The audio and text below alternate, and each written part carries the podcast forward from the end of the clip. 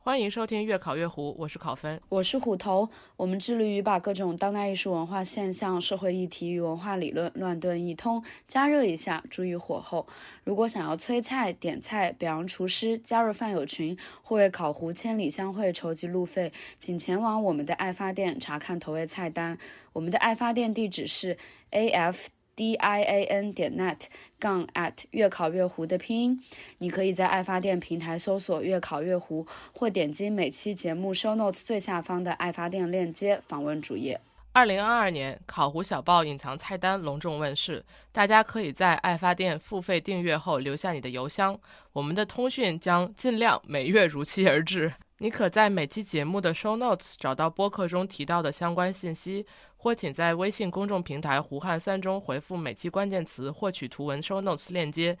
本期的关键词是咖啡。李提督，现在就请您品尝一下。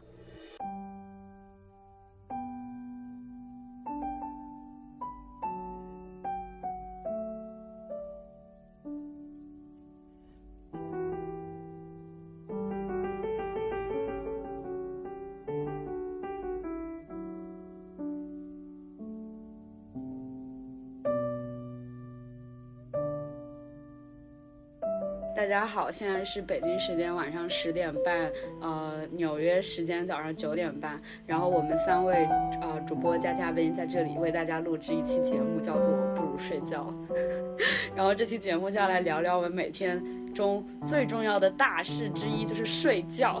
好，然后这个不如睡觉这个标题呢，其实起源于二零一八年，我和我的朋友老王为了参加一本现在已经不存在的，嗯，上海的艺术杂志，叫做《艺术世界》的一个 open call 的项目而合作的一个 editorial plan。当然，我们当时并没有入选，所以这个计划其实从来没有实现过。但是在四年四年之后，我们决定把不如睡觉拿出来重新聊一聊，然后以播客的形式呈现。因此，这期我们也邀请到。了当时，呃，和我一起做这个 open call 的朋友老王作为嘉宾，那老王来和大家打个招呼吧。哦，大家好，我我叫王一凡，我现在在新加坡呃打工，然后呃自己我自己本身做工作是记者，但是平时也会呃就是做一些呃就画画呀、小册子呀、手工啊、什么动画之类的。呃，最近一个关于。睡觉的项目，呃，是在搜寻新加坡 CBD 呃地区附近可以免费午睡的地方，然后之后想做一个小册子，可以呃分发给在 CBD，就是像发小广告一样分发一下。这个主意很不错，所以免费午睡的意思就是不是去酒酒店开个房间这样吗？就是公共场所，嗯。对的，因为我发现我我不知道是不是只有美国，反正我就是只有在美国公司工作经验，然后他们都对于趴在桌上睡觉，就趴在办公室桌上睡觉这件事情，非常的就反感，仿佛是一个巨大的忌讳，所以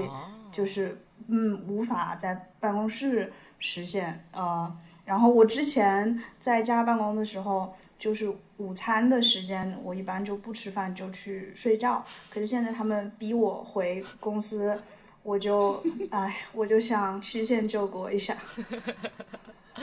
好的。但是我发现就是非常难找，嗯，所以我们敬请期待吧。好的，关于你这个项目，一会儿我们也可以聊一下。就是我特别佩服。你怎么能找在公共场合睡觉的地方？因为我感觉我是很难做到的。嗯，对。但是不管怎么说，就是睡觉，我相信是一个对每个人来说都很重要，而且大家都能说上几句的一个话题。嗯，就比如说我每天。就是回家，我就想感叹，就是我觉得床是人类历史上最伟大的发明。然后香港最近其实刚刚开始变冷，有一点秋天的感觉，虽然已经冬至了。然后，然后我就觉得自从变冷之后，立冬立冬。但我就觉得自从香港嗯天气变冷之后，我就变得特别嗜睡。然后我最近可能两个星期的周末都是几乎在床上要躺十二个小时才能恢复体力。嗯，但我觉得这可能是一种我的冬眠的机制吧，季节性的。我最近睡得都还不错，一个是最近我有朋友来找我玩，然后每天都在城市里面暴走，所以感觉晚上可能会就是有一点运动量，所以晚上嗯睡得还挺好的。而且之前就是嗯有台城市罐头小王送了我几瓶，又又来了又来了，因为因为我因为这个他是他送给我的，如果是一个在节目中从来没有提到过的人，我就不会 specify 是这个人，但因为是经常提到的人，所以就他。他他搬到波士顿了，然后呃走就是离开纽约之前送送给我们家很多东西，然后其中就有几瓶呃精油，然后因为我从来没有用过精油，所以不知道它是什么。但是后来有一天我发现这个精油里面有一瓶是睡眠精油，嗯，然后我就试着使用了一下，发现好像是有效果的，就是嗯嗯。就我不知道是心理作用还是这个气味这个东西真的可以让人比较镇定，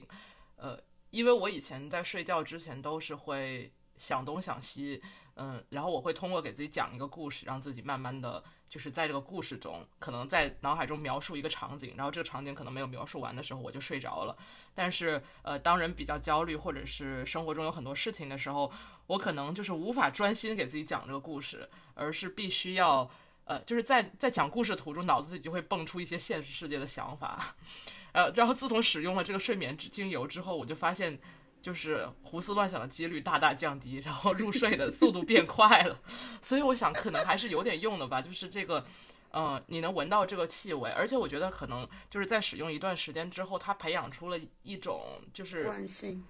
惯性就是人那巴甫洛夫的那种那种反应一样的感觉，就是说，对，就跟你睡前，比如说我进行一套这个一套组合动作，比如我喝个牛奶，换上睡衣，然后躺在床上，什么把灯关了，就是这些，就跟它组合动作一样。其中你把这个气味，就是嗅觉这个东西也引入了这套组合动作里，然后可能当你。至少我觉得，可能我现在闻到这个气味的时候，我就逐渐会进入一种比较呃镇定的这么一种状态。嗯，就跟我每天一去办公室就困了，感觉是一个道理。对对对对对对对对对对对。是的，我我经常我经常就是就一整晚都不太不太怎么睡得熟，然后有就会弄到早上八九点，然后。闹钟一响，我马上就困了。我真的，然我一般闹钟会提前十分钟，或就会响很多次嘛。然后第一次响了之后，我就睡着了。就第二次闹钟是真的把我叫醒的。就第一次可能我是在不怎不怎么没太睡着的时候听到它，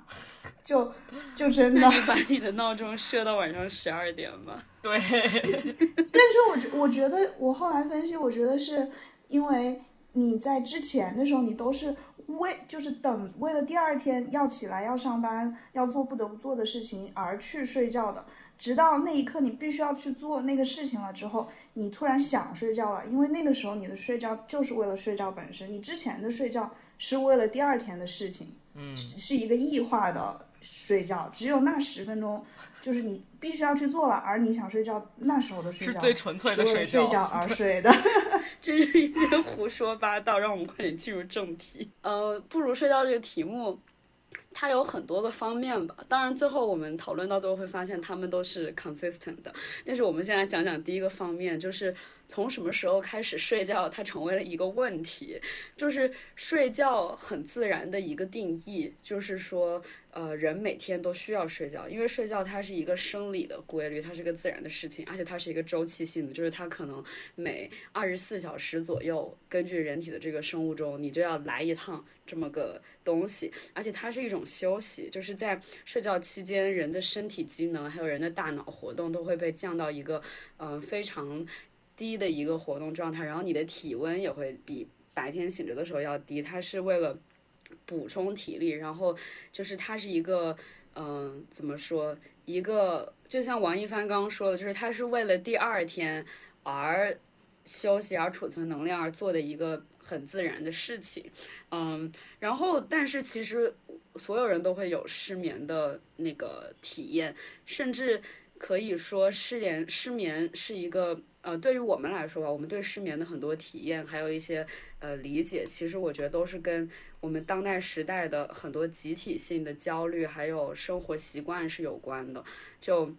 嗯，一个很，就是一个很普遍的认识吧，就是说在。电灯出现之后，人类睡觉的习惯有了很大的改变。以前我们所接受的光线主要都是来自于太阳，然后可能晚上有一些月光或者星光，然后 可以生火。但是在工业革命之后，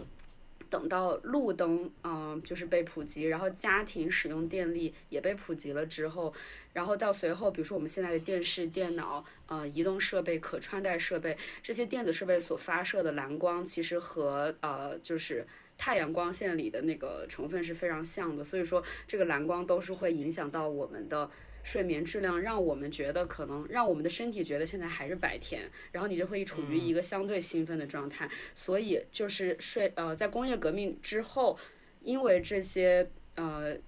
灯，应该说就是灯灯光的来源的改变吧，对人类的整个生物钟还有激素分泌、睡眠周期都发生了很大的影响。而且我觉得另一方面，对我们的集体心理来说，以前可能就是到了天黑，你就不得不停下来，就是你就可以躺平了。但现在因为 晚上也也有灯，你也可以写作业，然后晚上家里有电有网，你也能工作。然后有了手机之后，你的老板可以不停的找你。就因为所有的这些改变，我们也变得越来越难以停下来。就是我们有了跨越这个太阳光限制的能力，但是我们也因此变得没有办法停下来了。嗯。就你说说到现在睡眠是一个呃是一个问题，呃这个事情我觉得很有意思，就是因为我觉得这个睡眠作为一个问题，它不只是失眠这个问题，就不只是 insomnia 这个问题，嗯，像我们刚刚都有提到，比如说呃我说我又说到，就是我在睡睡觉之前可能会忍不住去胡思乱想，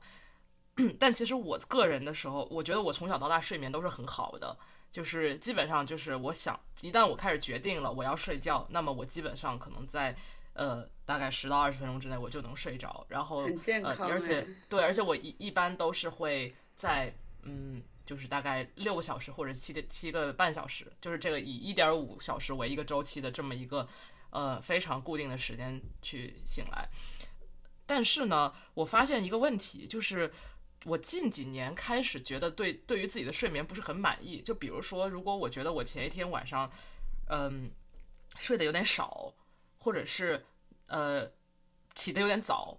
哪怕是这个我醒来之后，我的精神没有受到很大的影响，或者说我没有很困，但我依旧会觉得我亏了。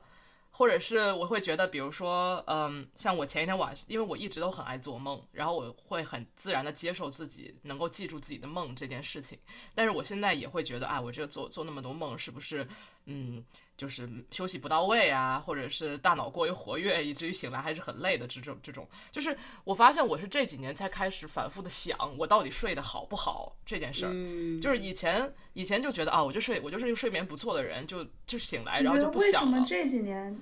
对我，我现在意识到一个问题，就是我觉得睡眠是成为一个问题，它不只是说失眠是一个问题，而是我对于评价自己睡眠这件事儿有一种狂热，就是我觉得，嗯，但我觉得这就像是呃，韩敏哲那个《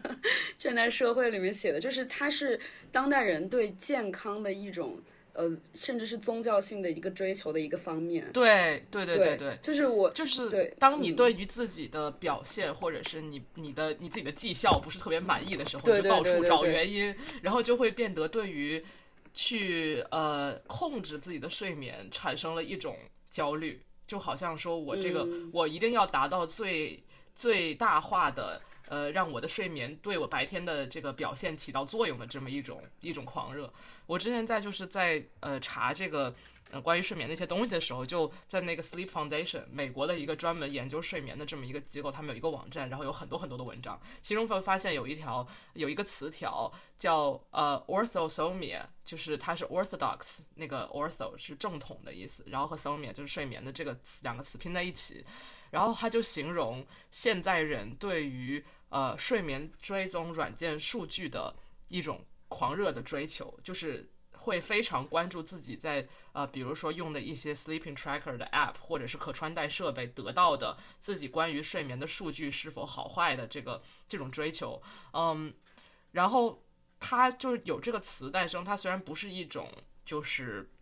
在临床上已经被诊断的病，但是他就是这个 Sleep Foundation 的文章就说，现在很多人表现出一些呃和这个词相关的一些所谓的症状吧，比如就是他过分的依赖这个呃睡眠追踪的软件和硬件所提供给他们的信息和数据，虽然这个数据就是呃不一定是准确的。就现在有很多研究就说，很多的这种呃，无论是追踪的软件还是硬件，他们所提供的数据，呃，不一定是非常准确的，在呃 interpret，就是你在睡眠中发出的声音，或者是你的心跳，或者是这些东西，它不一定是很准确的。但是可能现在很多人就会非常嗯。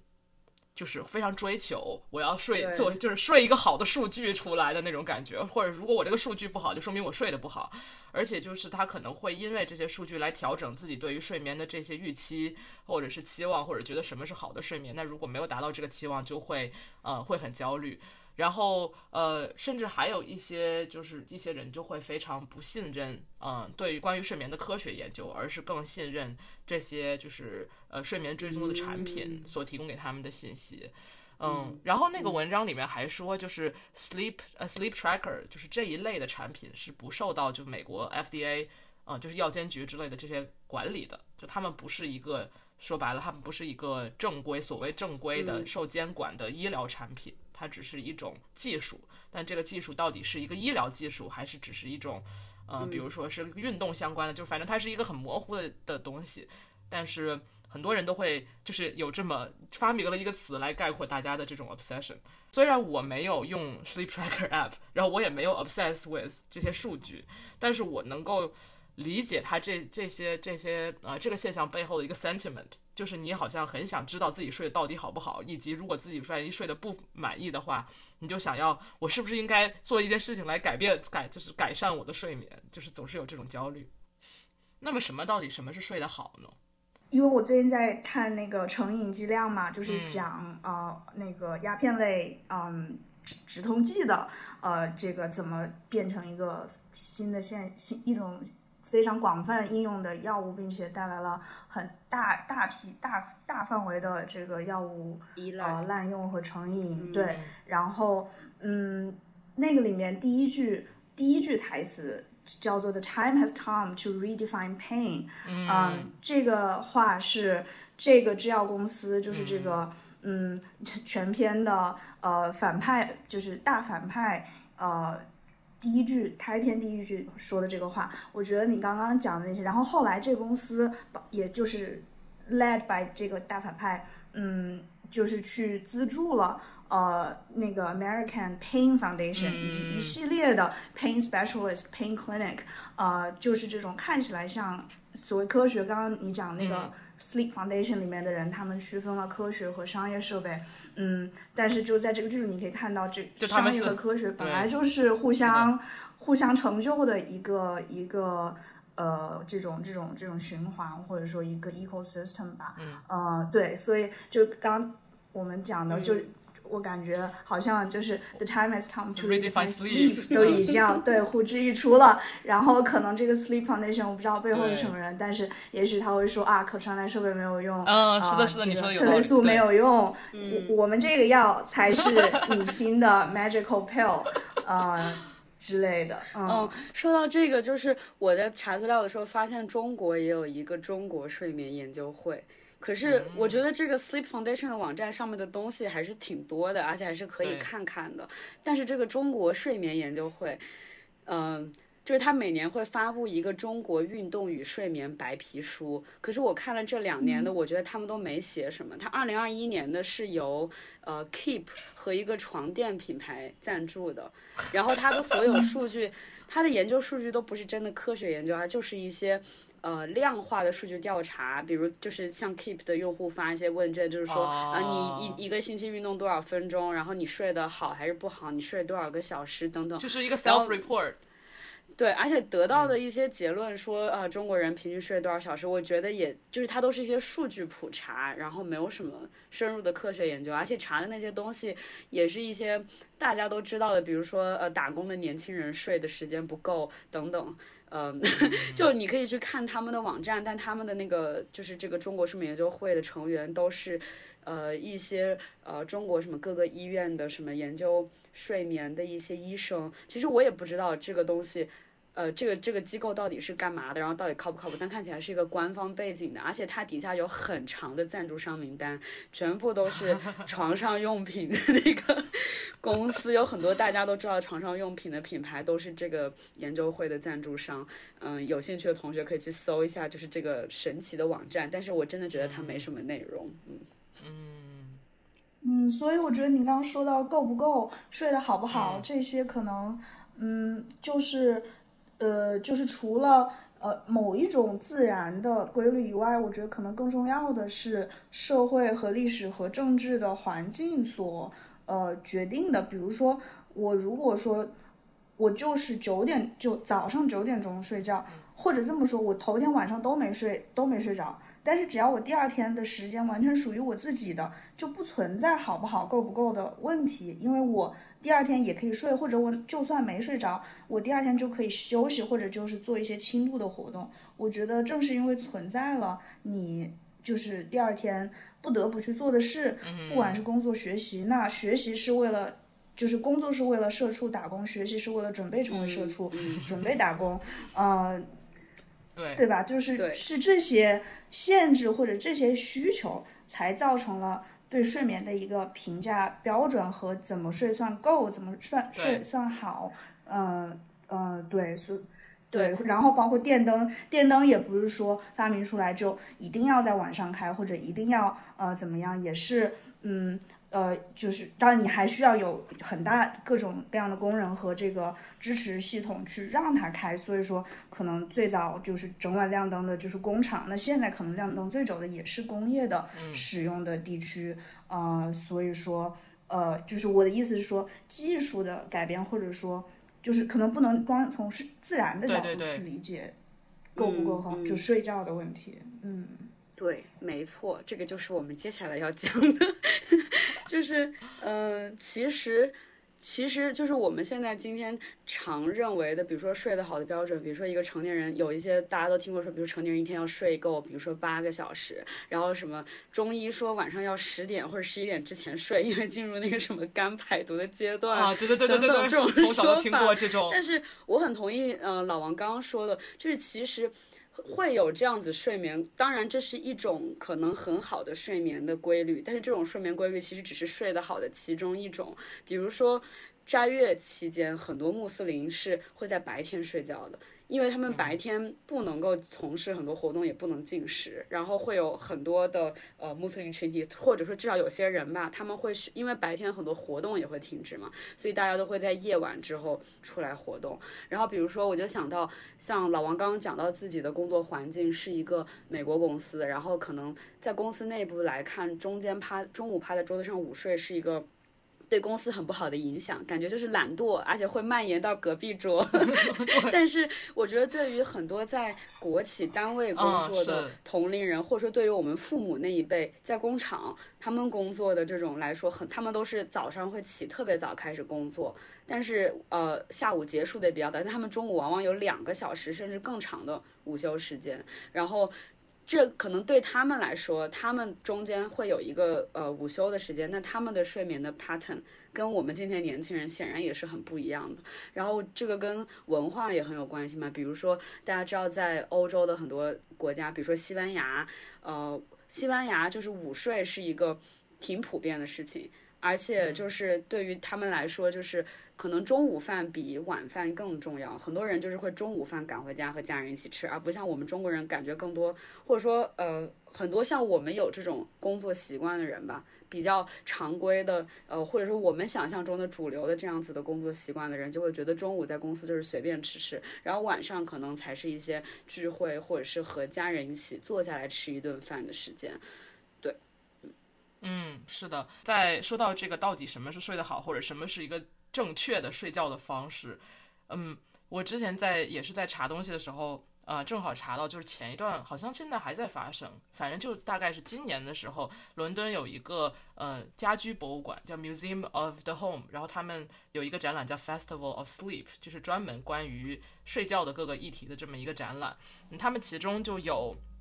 呃，布置一些 period room，就是不同时代的这种房间，它可能呃通过把一些就是当个同嗯当那个时代的家具或者是家装放到这个房间来展现当时人的生活状态嘛，呃，其中就有一个就是一一六九五年的这么一个 period room，呃，然后它那个里面就有。比如说，在这个床边的一些桌子或者是椅子啊之类，他的他通过展示当时的卧室的布局，来向现代人们呃现代人展示，就是在英国中世纪流行流行的睡眠方法，就是一个叫 by 呃 phasic 呃 phasic sleep，就是两段式睡眠。就说在英国中世纪的时候，他们可能就会，比如说先呃晚上的时候先睡一段时间，然后。在中间可能起来活动个两三个小时之类的，然后再回去睡觉，就甚至不是我们现在，比如说我们中途醒了看一下手机，可能，当然如果你看特别久的话也是有可能的，但是往往你可能不会看很久，然后你就是也是在床上，也不会起来穿好衣服去进行一些，比如说在家里做一些别的活动，而是说你可能在床上躺一会儿，然后让自己再次进入一个睡睡眠状态，就是就是咱们现在可能还是一个一段式的睡眠。嗯，但是在当时的话，可能他们会中间进行一些其他的活动，包括做一些家务啊、照顾小孩啊之类的，然后再回去睡觉，就是这种两段式睡眠。嗯，就是我在查这个中世纪的两段式的时候，就看到说有研究表明，就是比如说把一些当代人放在一个十四小时的黑暗环境里面来模拟，就是。工业革命出现之前，呃，黑夜的环境，然后就会发现，在很长时间的黑暗环境里面，人们往往就会形成两段式睡眠，就是会在灯刚关和即将开灯之前睡觉。就是我觉得这个就说明，就是灯光对人的这个睡眠的 pattern 会产生影响。然后，呃，我还看到就是说，比如说在很多主要是古代的游牧民族或者是以狩猎为生的群体来说，因为他们要根据更依据一些呃可能比较临时的自然环境做出反应，所以说在这些群体里面，可能对他们来说，他们的睡眠从来都不是一整段八个小时，而是多次睡觉再醒来的。对，我觉我分享，我这个人不需要十四小时黑夜就体验过这个两段式睡眠的神奇，因为。就特别是我上班，我我之前就不太会，就是遇到入睡困难的问题。但是就比如说考试之前还是会，但是我上班以来就经常是躺在床上，可能三四个小时、四五个小时睡不着。但是呢，我有时候比如说刚吃完饭的时候，就下班了，吃饭吃完饭了，我在沙发上躺着，然后刷一刷手机或者看看书。不小心就睡着了，就是在我不是去刻意睡觉的时候，不小心睡着了。这种时候，比如说我十点左右睡的话，可能两三点会醒来，然后就很精神。呃，然后呢，其实我本意是想就可以再做一些自己的事情嘛，刚好又没有不用上班，刚好又是这个自己有自己的时间。可是我由于想到第二天八点要起来，就会逼迫自己上床。但是呢，这从两点或者三点一直到八点，往往就是睡不着的。但是如果我想象一下，试想一下，如果我凌晨三点可以干活，就做自己的事情做到八点，然后八点再去睡觉，岂不美哉？可是就是没有这个，没有这个呃条件，对，所以就是还还还是我就觉得，除了灯光这些原因，就还有一个，哎。就是工作这个事情，对，害得大家不能睡觉。对，工作的这个固定的时间，让大家只能在固定的时间睡觉。睡觉是的。对，而于是这个工作这个固定时间你没睡着，或者是你不想睡，或者是怎么样，就变成了你睡不好。对，就变成睡不好。对，明明是有一个很明显的原因，就是这个大象房间里大象害了你 睡不了，结果现在我们搞一些设备，哎呀，我怎么睡不了？就是改变不了社会，只能改变自己的一个行为。说的太对了。我看到刚刚录音的时候，考老师的猫叨叨一直在后面睡觉，然后它现在睡醒了。猫也是多段式睡眠呢。啊，是的，就是每天分段的睡大概二十个多二十多个小时，多么幸福啊！就是每天我看着叨叨就觉得特别特别幸福。就说到说到就比如说早上必须起床这个，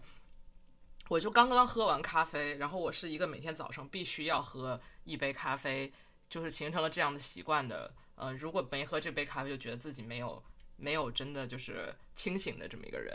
然后也是在之前查的时候，忽然意识到的一点，就是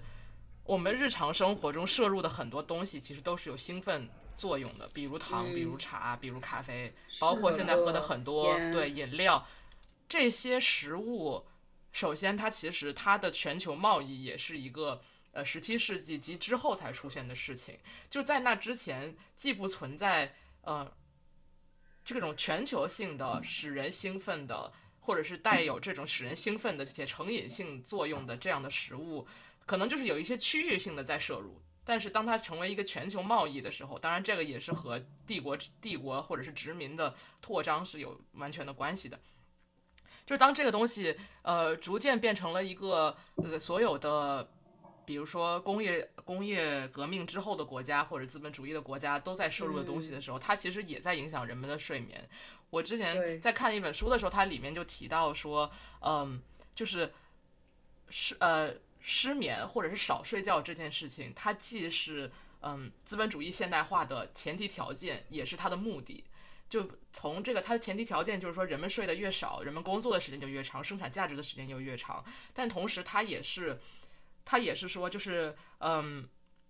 它就是这个东西的，比如说全球贸易也好，或者是资本主义的这种现代化或者全球化的发展过程当中，他们它就促使人们获得这样的呃物质或者是食物或者是商品就越来越容易，然后人们就越睡越少，越睡越少，所以它。所以我觉得，就当我喝了这个咖啡的时候，我也想到，这也是一个十七世纪以后被全球贸易和帝国殖民的扩张培养起来的这么一个东西。然后它也促成我的清醒，而我的清醒就可以更好的服务于就是这一整个系统。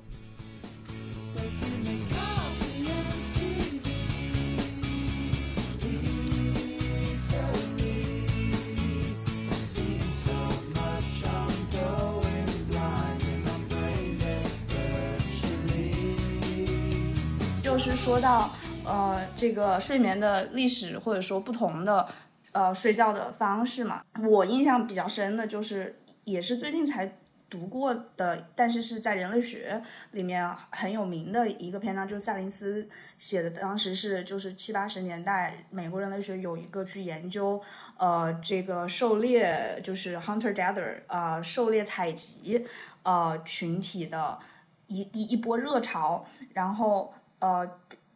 有非常多的这个美国和英国派去，比如说非洲和澳大利亚的，就是人类学家带回来了很多成果。然后萨林斯这篇就是根据呃过去和更近近晚近一点的这个对于 hunter gatherer society 的研究结果写的一个呃后来影响力非常大的叫 the original affluent society。因为关于这个所谓的原始社会，可能大家。最常见的想法，或者说在人类学里的一个叙述，就是原始社会很平等，但是很穷困。呃，穷困的意思就是说它很捉襟见肘，它是一个 subsistence society，就是你就是勉强维生而已。所就是。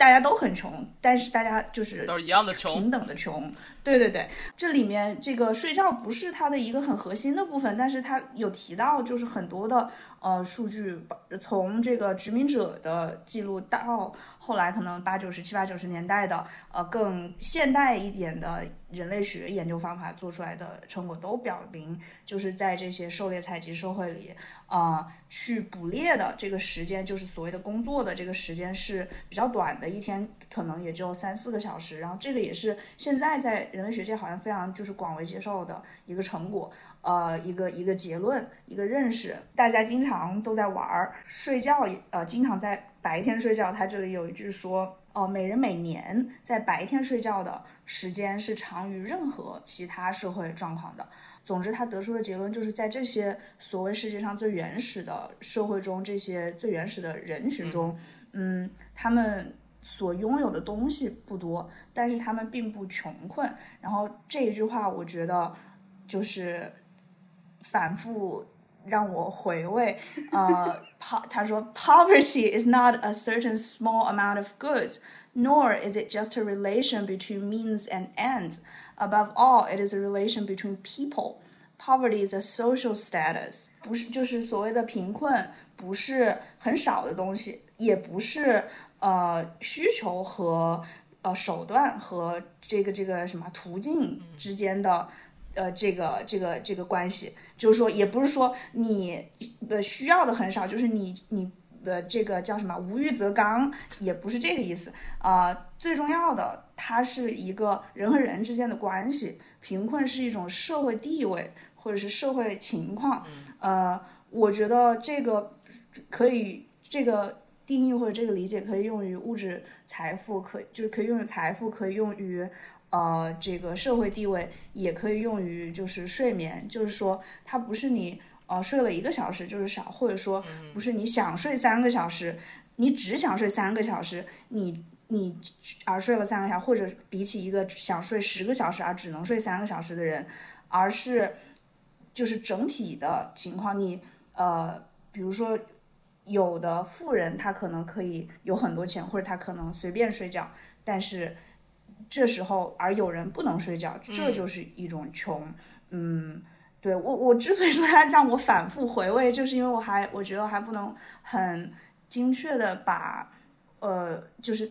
我从它里面感觉到了很多启发，完全呃说出来，但是呃就是对想分享给大家。我觉得这个这这刚刚刚刚呃老王说这一段，就让我想到，确实，嗯，人的休息的人能够休息的权利，或者是每个人享有的休息的权利，是不平等的。说白了，就是在这个世界上，或者在这个系统当中，我觉得这就非常可以自然的过渡到关于马克思对于睡眠的论述。对对对，就是我们想说的第二个小标题。当然，这不是绝对的划分啊，就是先说完了睡眠这个问题，再说一下，进入到这个关于资本主义的讨论，就讲一下睡眠作为一大资源，嗯，嗯就是它的一些变化、地位等等。关于呃，从老马开始说起。从老马刚刚是不是也提到了马克思啊？没有，没有，但是我觉得虽然我我们一直在进行阶级批判，我们一直在，我觉得我们也基本上就，我们都在老马的肩上进行这个对话。其实就是马克思《资本论》里面就有提到，呃，睡眠是资本主义自然的边界，这个是老王当时在呃我们 proposal 里面找的，我觉得是很有意思的，而且我觉得确实是我们今天在批判在技术资本主义背景下关于睡眠的所有这些讨论的一个基石的，嗯、一个观点。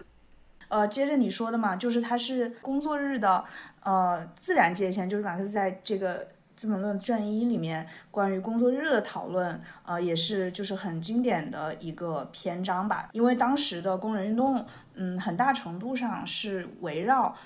就是工作日展开的，也就是说一一天到底有多长时应该法定不能这个工作日不能超过多长小时、多长时间，嗯，然后马克思就讨论什么是一个打引号正常的工作日嘛，然后他就是提出了一些前提条件，他说这里可能就有两个呃这个限制，一个呢是物理自然限制，一个是文化限制，在他的定义中啊，呃自然限制就包括这个再生，就是所谓再生产，就是吃饭、睡觉、呃洗漱、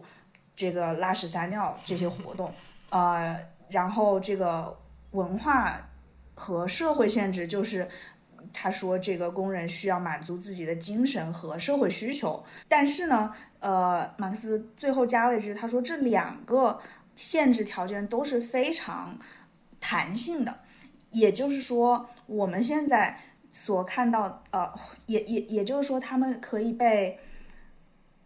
很轻易的，或者说是是有很大的空间去修改、去伸缩、去变化的。那具体怎么变化，谁说了算？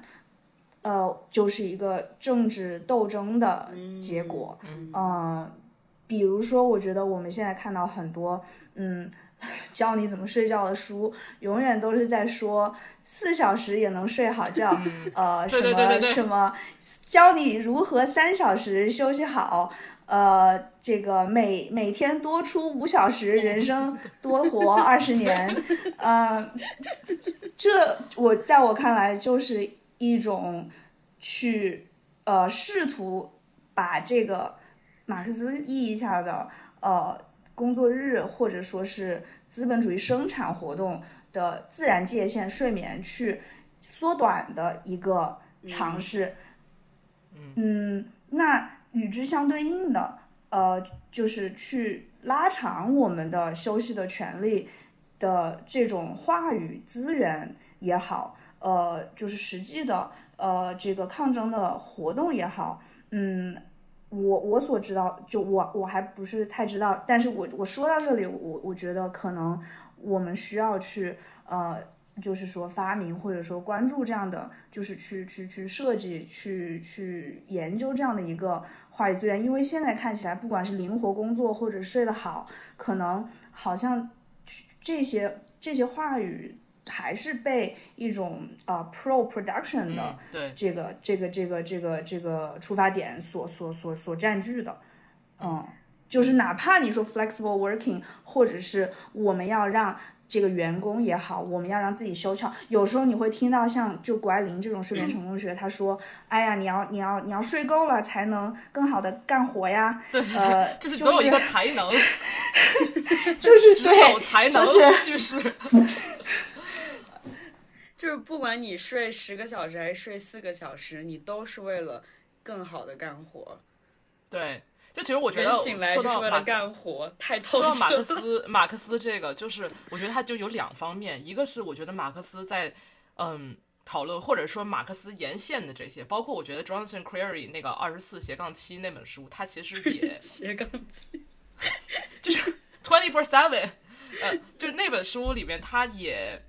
就是这个这个思路的线索说，人他自然必须就要休息，必须就要睡觉。那么这个人的生理条件本身就限制了呃工作时间的无限延长。就是或者说马克思在这个在在在人的生理呃限制这一方面还是比较乐观的。就是他觉得，对，无论如何人工作不能超过多久，否则人就无法再工作。那么这个睡眠在这个意义上讲，就是它是一个保护人们。呃，或者说睡眠这个东西的存在是为了保，可以保护工人不被无限的压榨，资本家的那个剥削。对，虽然他也提到这里边有一些就是弹性，包括因为他像像他说的，就是这个呃生理的生理的这个边界和社会的边界嘛。那这个社会的边界就是说，呃，工人为了更好的工作，或者说如果想要工人。更好的工作，那么他们必须有时间，比如说发展自己的爱好，进行一些娱乐活动，就这个是社会意义的。然后那个生理意义的就是睡觉嘛。呃，虽然这些都有一定的弹性，但他们都不能被侵蚀到完全没有。嗯，可是就是像刚刚老王提到的，我觉得现在的呃现在的这个话语的趋势就是，呃，无论你是多玩还是少玩，无论你是多睡还是少睡，都是为了更好的工作，就是你是提高它的效率，对。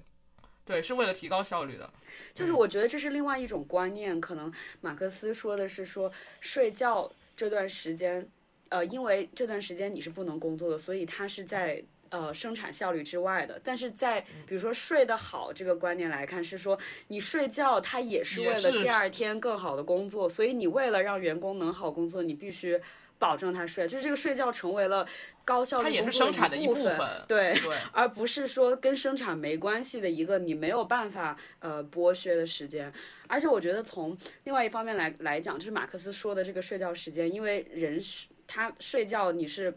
你没办法工作，所以它不是一个呃工作的时间，它也不是一个生产的资源。但是像老王刚刚提到的。呃，包括像 Jonathan Crary Twenty Four Seven 这本书里讲到的，它其实更多的是讲到说，呃，在今天技本技术资本主义的背景之下，我们的睡眠和生产的关系发生了什么样的改变。然后他提到一个，我们也都会看到，就是说，像我们刚刚讲到的睡眠软件，还有这些可穿戴睡睡，呃，就是睡眠它成了一门很大的生意。然后我们睡觉的时候。我们睡觉也成了某种 digital labor，就是我们睡觉的数据成为了这些呃 app，成为了这些睡眠香薰啊、床上用品这些公司它很重要的一个数据来源。然后我们也为这些呃东这些产品的研发提供了一些呃资源。就是说，在马克思意马克思所讲的时候，休息它是个 break，就是这个 break 它既代表着是一种休息，又代表是一种锻炼，就是它是有一个。你可以从你的生产是活动中进行一个断裂、一个停滞，但是现在就是，比如说 Jonathan Crary 他提到的观点就是，现在它不是一个 break，它是一个 continuation，就是虽然你在你进入了睡觉、进入了休息，但是你在呃资本就是全球的这个呃，无论是资本主义的基础建设也好，或者是在你的消费社会也好，它是一种你虽然睡觉了，但你并没有 take a break from the capitalist society，、而是说你还在进行这种呃连续的这样的，无论是付出的一些劳动，还是进行消费的这么一个活动，是从来不会停，不会因为你睡觉而停止的。嗯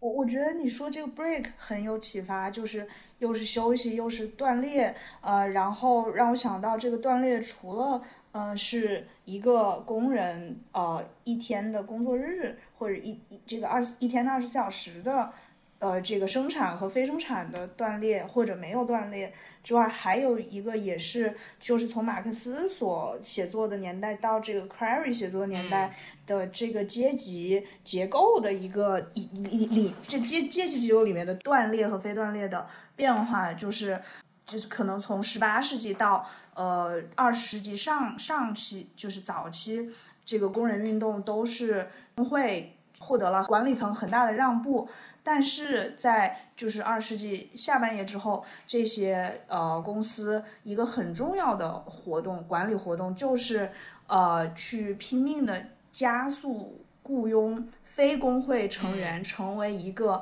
这种 administrative，呃，这个叫什么呀？就是行政，对对对对，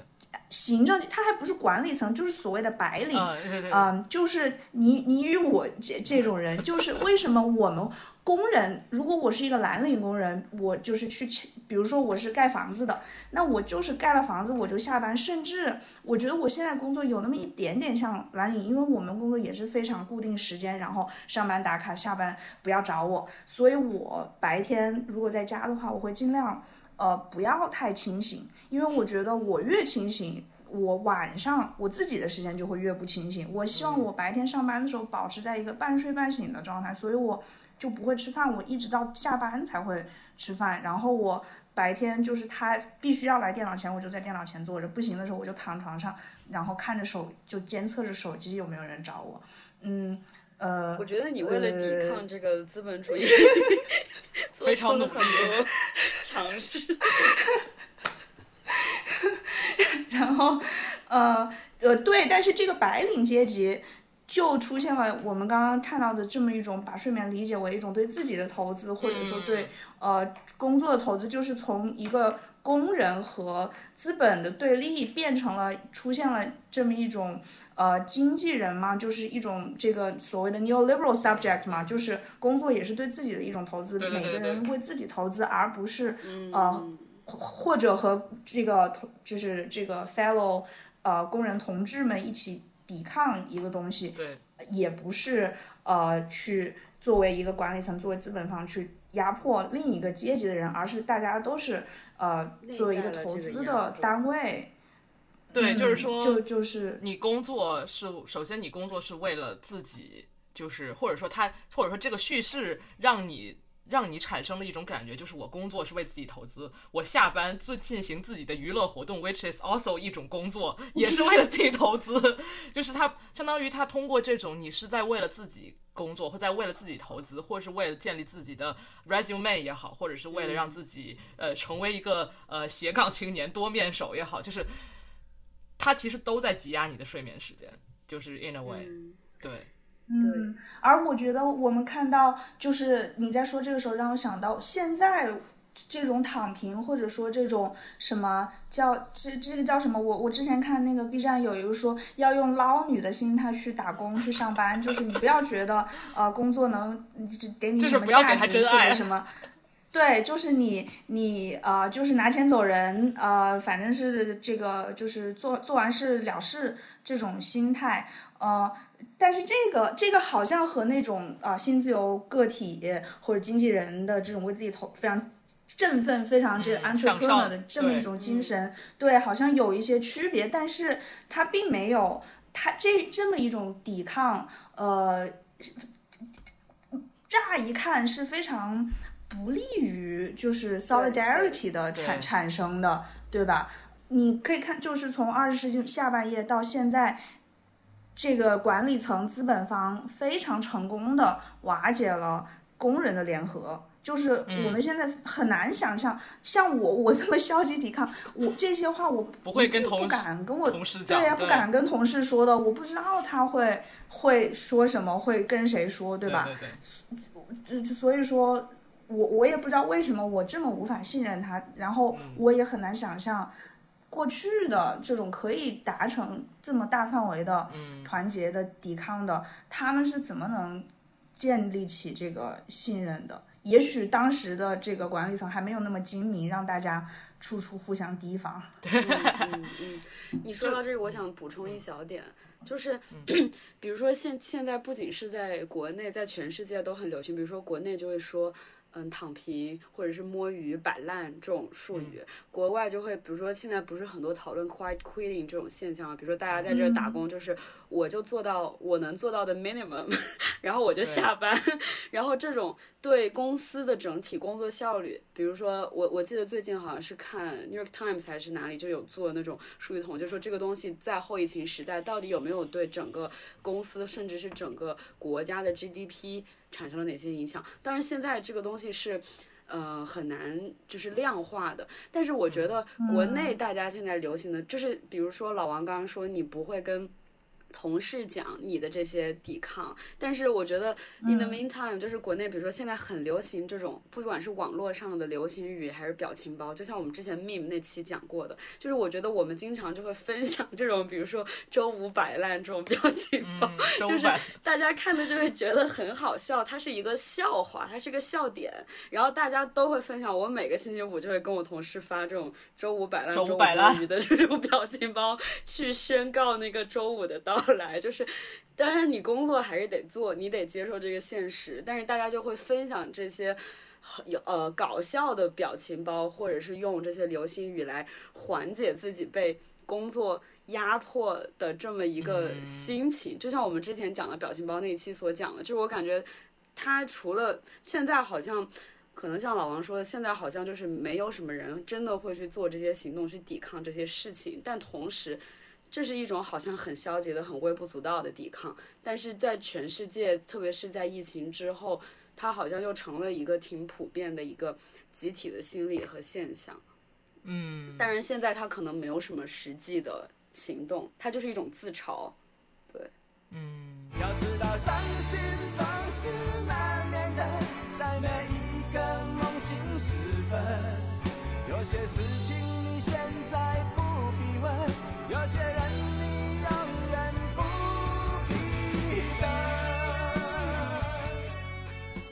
刚才呃，除了说到这个从马克思到呃我们当代的这个劳动者的这个 subjectivity 的转变和整个阶级结构的转变，呃，伴随着的就是睡眠的，嗯，它作为一种限制，从一种限制变成一种资源。呃，然后这个资源除了是一种生产资源，也就是说它是让你呃更有效率的一个帮助。除了这个生产意义上的睡眠作为一种资源之外，我觉得或者说我们刚刚也聊到，还有一个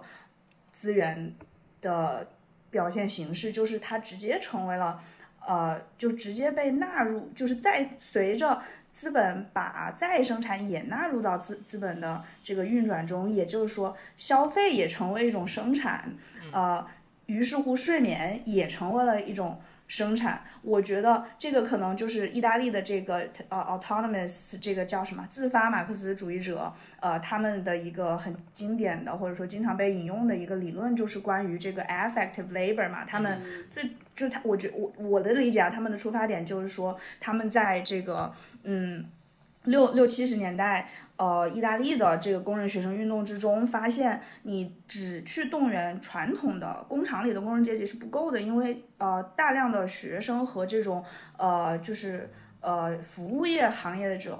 服务业工作者，或者这种零工，或者就是一些呃无家可归者，乱七八糟、莫名其妙的人。呃，是成为了无产阶级的很大一部分，因为这些工厂里的人可能已经很少了，随着这个制造业外流啊等等的，所以他们就想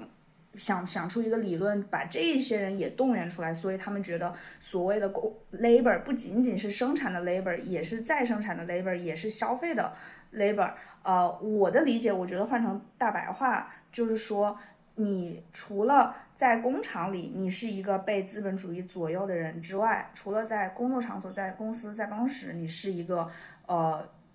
被资本所 裹挟，用这个很呃流行的说法，呃，你在你下班的时空中也越来越不得不去呃不得不。只能就是说，你的这个下班的时空也越来越发现，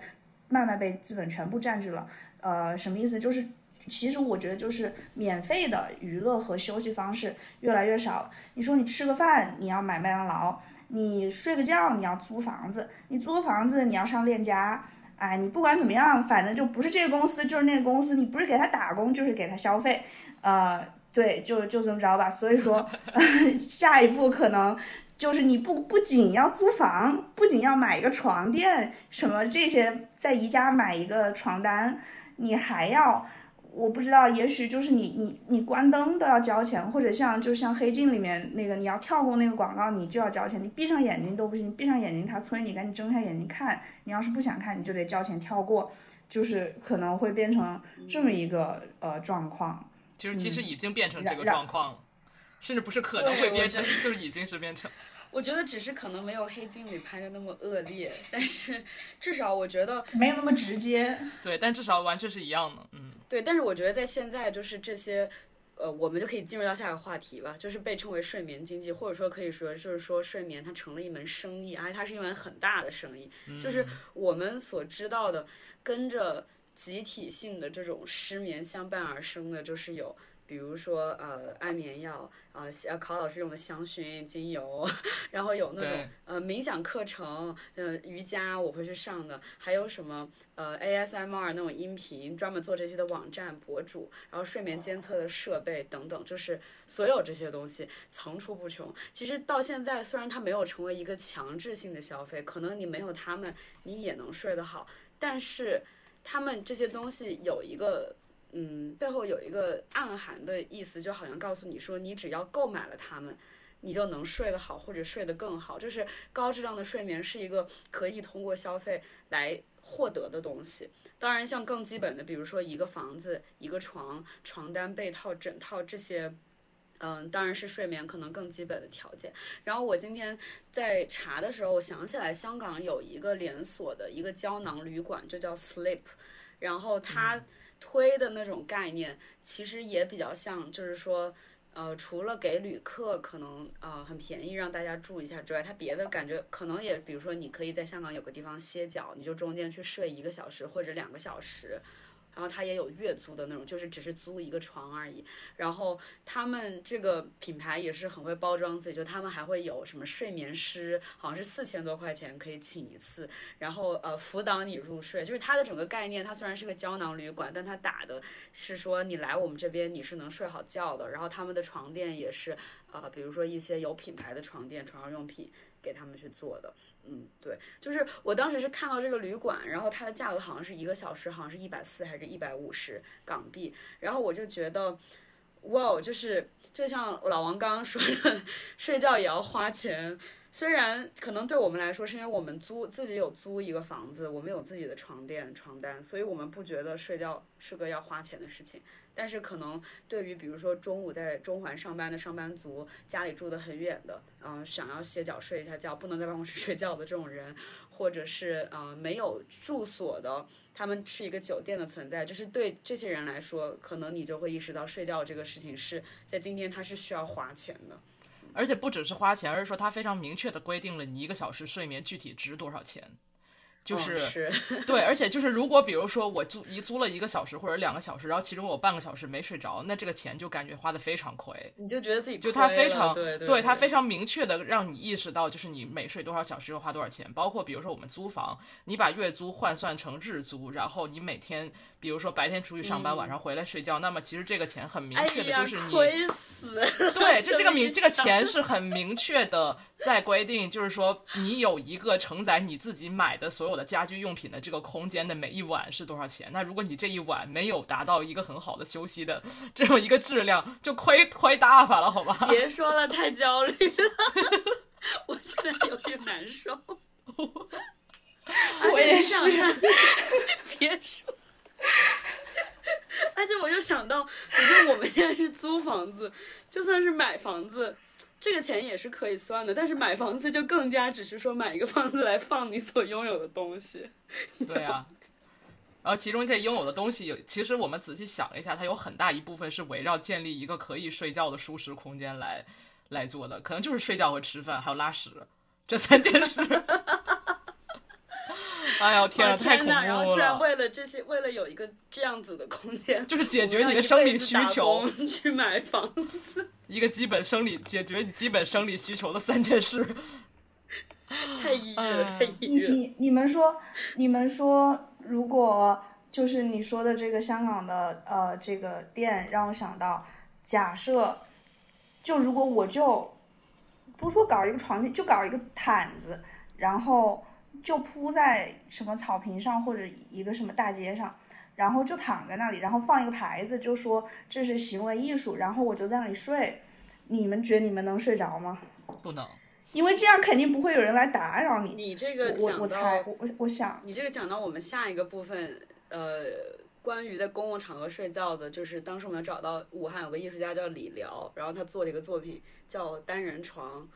呃，你记得吗？他睡着了吗？他睡着了，就是他那个作品就是一个影像，记录了这个艺术家在武汉的四个地方，嗯。睡觉，然后他睡着了，呃，然后周围发生了什么事情，直到有人把他叫醒，花了多长时间等等。然后印象比较深的是，他去了四个地方，唯一一个睡着的地方是在武汉东湖旁边的一个草丛里，然后也没有人来叫他，他就睡到自然醒。但是别的地方，他这个作品叫单人床，就是因为他就是在公共区域画了一个单人床大小的呃一个空间，然后他就躺在那儿，然后他就在武汉光谷呃步行街的入口。嗯，就是在那躺着睡觉，然后他才睡了没到十分钟，就有警察过来把他叫醒，然后把他赶走了。对我觉得这个是你在大部分公共场合睡觉可能会面对的问题。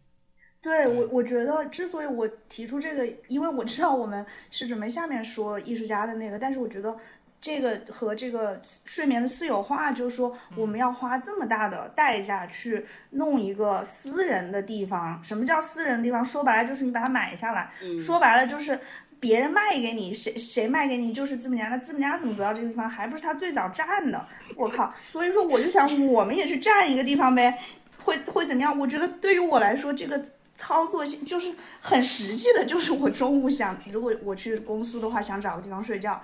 你说的这个房子的问题，在香港是个很大的问题嘛？然后我我觉得应该很多朋友都看过前几年很受关注的一部港片，叫《浊水漂流》，它就是改编自呃，就是香港的真实案例。它其实拍的就是香港深水埗的桥底下，呃，有一帮无家可归的人，然后他们组成了小群体，然后在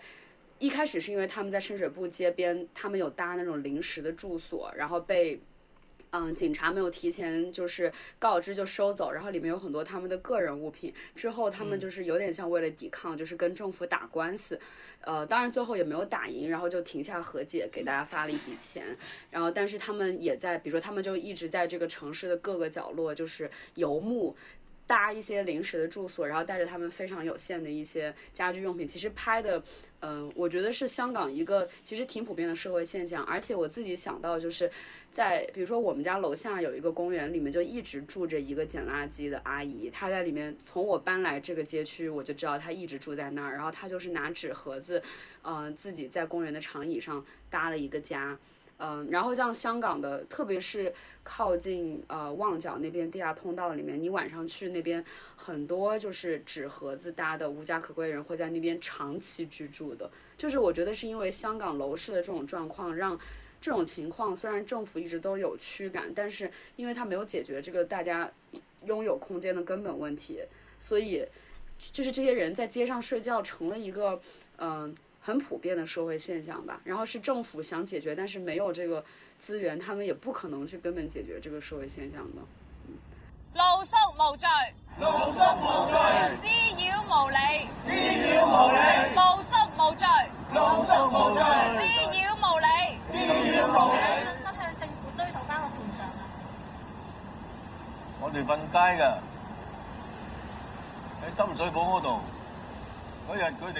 既然你提到浊水漂流，那我觉得可以再分享一个，就是美国的案子，呃，叫马马丁素呃博伊西市，就是 Boys 这么一个呃城市的这么一个案件。它就是说，就是你刚刚提到，比如说在城市里面的公共场所睡觉是否是一个合法行为？呃，如果它是一个非法行为，那么呃政府也好，或者是公共资金也好，是否需要就是提供给所有人一个非公共场所睡觉的空间？如果它不能提供，那么你就必须允许人们在公共场所睡觉。就这是一个挺有意思的事情。嗯，先说一个数据吧，就是一四年在一个全美一百八十七座城市的调查里面显示，就是有百分之五十七的城市是禁止在公共场所露营，然后百分之二十七的城市禁止在特定的公共区域，比如说公园长椅上睡觉。呃，百分之五十三的城市禁止在特定公共区域席地而坐或席地而卧，百分之六十五的城市禁止在特定公共场所闲逛。闲逛也不行。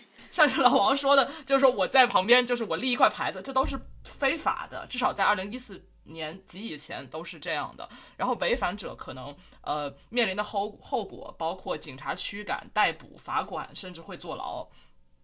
呃，然后其实呃，在一些城市，甚至几十年前都就会将无家可归者违反管理规定的行为规范作为犯罪来处理。就他甚至也不一定会管你是否是无家可归，就是只要你在公园长椅上睡觉，就会警察就会来找你。就无论是说他把你现在暂时的赶走，还是比如说他发现你一一段时间都在这进行这样做，他可能会就是会嗯。罚款或者判刑，呃，然后这个马丁素博伊西市案呢，它其实就是一八年的时候，嗯，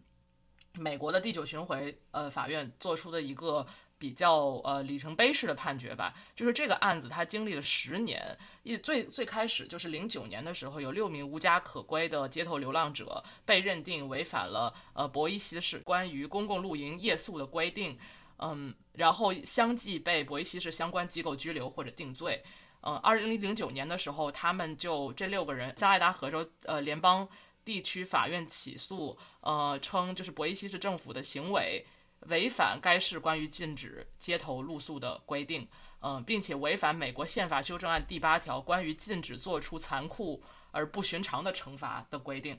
嗯。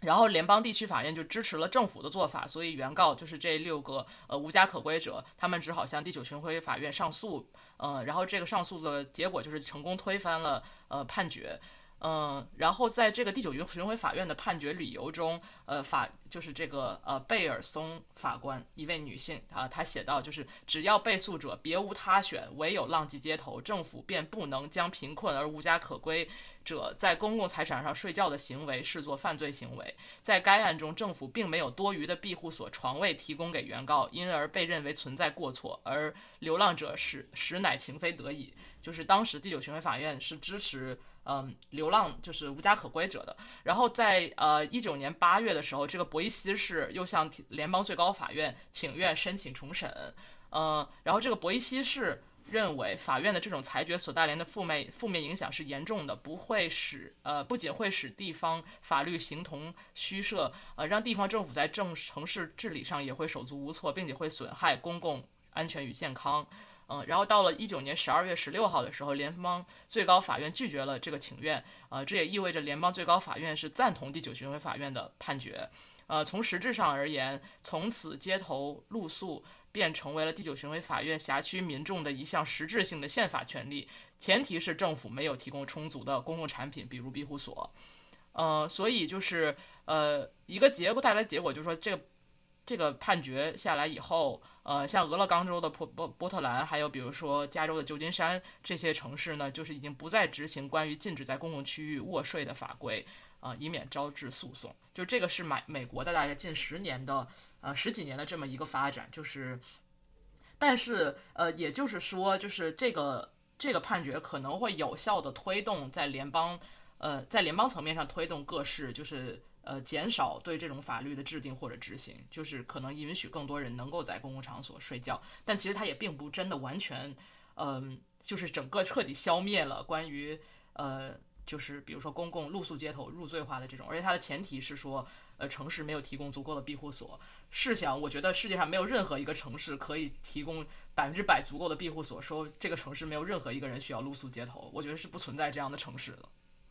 嗯，但是我觉得很有意思的一个事儿，就是说这个案子，就像比如说我刚刚一开始读的一四年的那个调查数据就显示，呃，很绝多数城市都是不允许露宿街头的。那么人们为什么就是为什么这个嗯，比如至少是公权力或者是市政管理这这方面会害怕，或者是会不允许人们露宿街头呢？就是这个露宿街头到底会造成呃什么所谓的就是公共安全与健康的结果？这个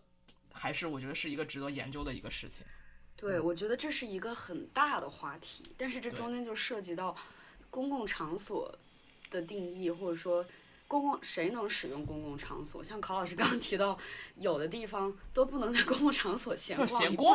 让人想想什么叫闲逛呢？但是我觉得我们把这个问题缩小，就是关于睡觉来说，就是为什么公为什么权力机关会坏会害怕人们在公共场所睡觉？就睡觉这个行动到底有啥特别的？就是 你刚刚提到这个事情，就想到就是。呃，我也是看到你贴的那个新闻，然后就发现占领华尔街竟然是十年前的事情，我操！但 anyway，就是十年前的时候，在占领华尔街的时候就有当时就有几批抗议者都是会在那个，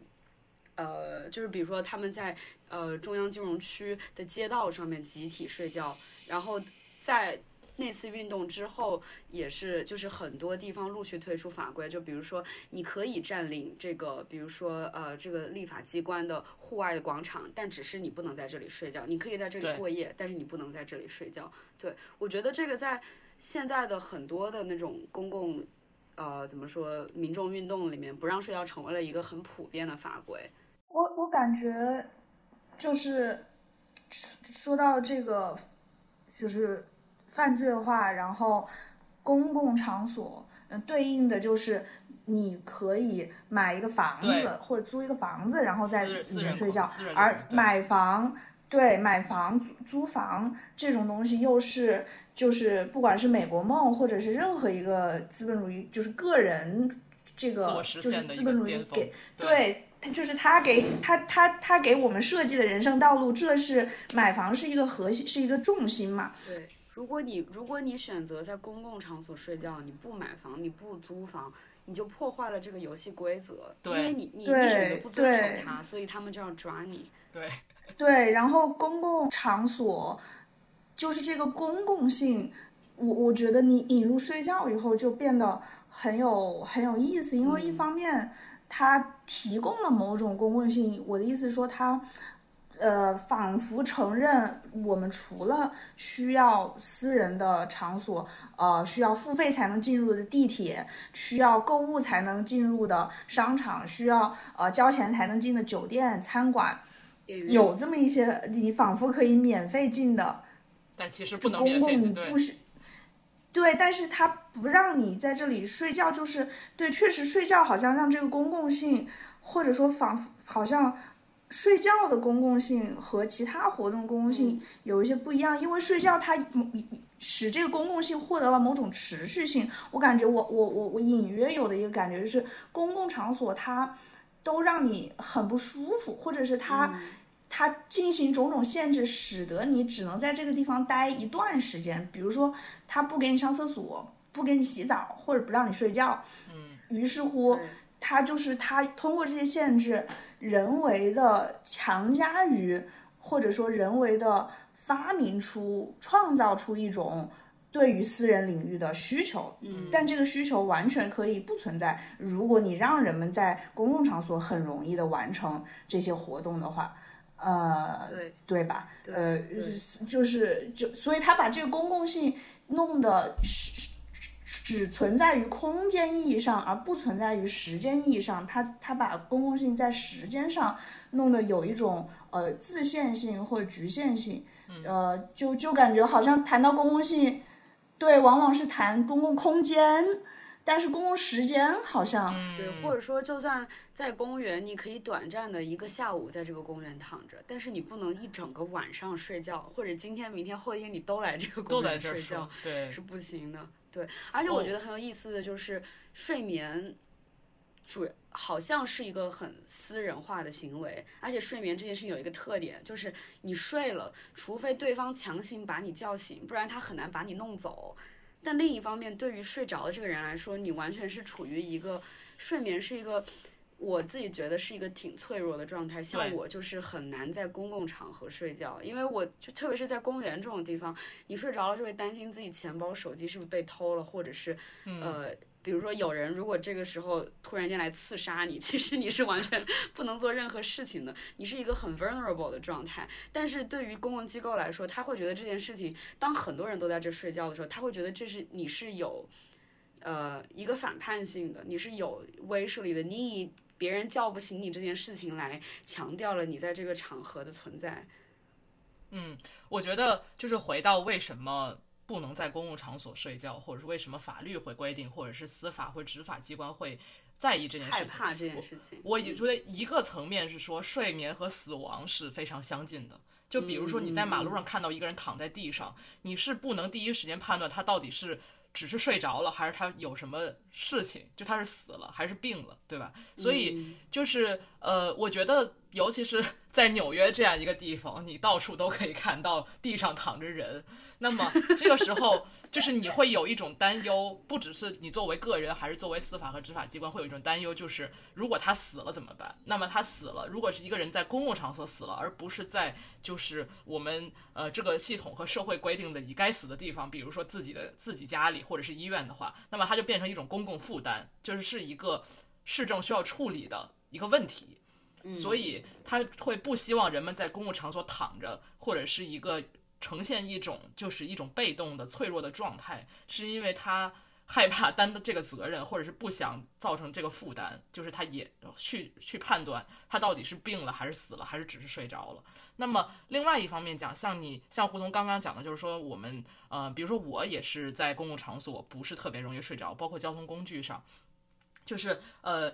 你会对自己的财产和人身安全有一种担忧，那么这种担忧其实就说明了，在睡觉的时候，它是一个在在人睡着的时候，它是一种自愿的放弃了，呃，就是关于你的自给自足，或者是你的自我决定的这么一种，至少或者是幻觉中的权利。就是说，其实你并不是真的靠自己一己之力，你的清醒状态去确保你的人身安全和。呃，财产安全，而是有各种各样的，比如说这个空间的形态，包括这个社会的法律法规和一种人们默认的一种规则，他们同时也保护了你的就是呃个人和财产安全。但是当人们在清醒的时候，我们仿佛就会觉得，就是我们是在以一己之力，以我们的 alertness，以我们的警觉，在保护自己的这些东西，保去呃 sustain 自己的呃就是呃自觉的自觉。的权利，但是其实当你睡着的时候，你就是仿佛在一种自动放弃这种权利，而把自己的所有全部的呃人身和财产安全，嗯、寄托给这个空间和这个社会规定和这个法律法规，而这个就是这个世界运行的机制是不允许你如此放松的想要把自己的全部的安全和嗯，包括确保自己的生病健康还是财产安全，全部寄托给这个社会，寄托给人们的善意，寄托给这个空间的呃舒适程度之类的。就是你不允许如此放松的存在于一个公共空间。如果你如此放松的存在于一个公共空间，那么它好像就是破坏了这个世界对于你这一个人所要顾及自己的安全和财产的这样的要求。所以我觉得，就像你说的，就是我可以选择，是只要我一旦选择我不拥有一个私人空间，我不去租房，不去买房，我就选择一个呃所谓无家可归的，或者是没有一个私人财产的这样的一个生活的话，你就是破坏了这个游戏规则。就这个游戏规则，我觉得一方面是。说，呃，你不去消费，不去工作，呃，不去这个加入这个生呃生产的游戏，但另外一方面，我觉得也还有就是，嗯，这个生产的游戏里面还有一部分就是这个所谓的法律或者是呃公共空间的这种建设的这么一个规定，就是你不加入这个游戏，不只是你不去工作，而是说你把你的个人的这种嗯。就是你这个时候要求你自己做到的一些事情放放出去了，啊，这也是一种不遵守规则，而这种不遵守规则也是不被允许的。嗯，然后刚刚就是突然那个胡就引入了关于就是在抗议里面，呃，运用睡觉作为一种一种方式，我觉得这个也是一个很有意思的事情。就是其实我最近看了一篇文章，然后发现就是呃。睡觉作为一种集体抗议的形式，它并不是一个就是 Occupy Movement 嗯、发明的东西，就是在以前呃工人运动也好什么的也是存在的，而就是大家一起在一个公共场所睡觉的嗯。呃，抗议的 potential 或者是政治的这种 potential，嗯，它其实我觉得就像我刚刚说的，呃，如果你作为一个个人在公共空间睡觉，那么你就相当于把你自己的个人人身和财产安全就给出让出去了，而集体一起睡觉就相当于我们共同分享分担这个责任，或者说把这个把这种嗯，就是它好像有一种集体性的呃展示自己的 vulnerability，展示自己的脆弱性的这么一种一种含义。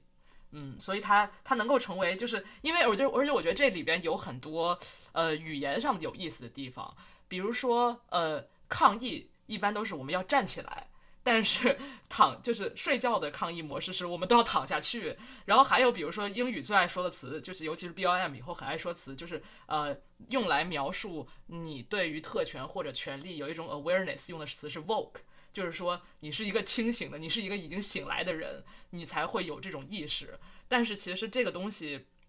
又和就是抗议作为一种呃呃睡眠作为一种抗议形式有那么一种冲突的感觉。就是你所谓的 woke，它其实也是在强调一种表面化的个人的这样的一种意识，但它并不一定和就是集体的，就是呃分享睡眠这种行为，好像存在一种内在冲突似的。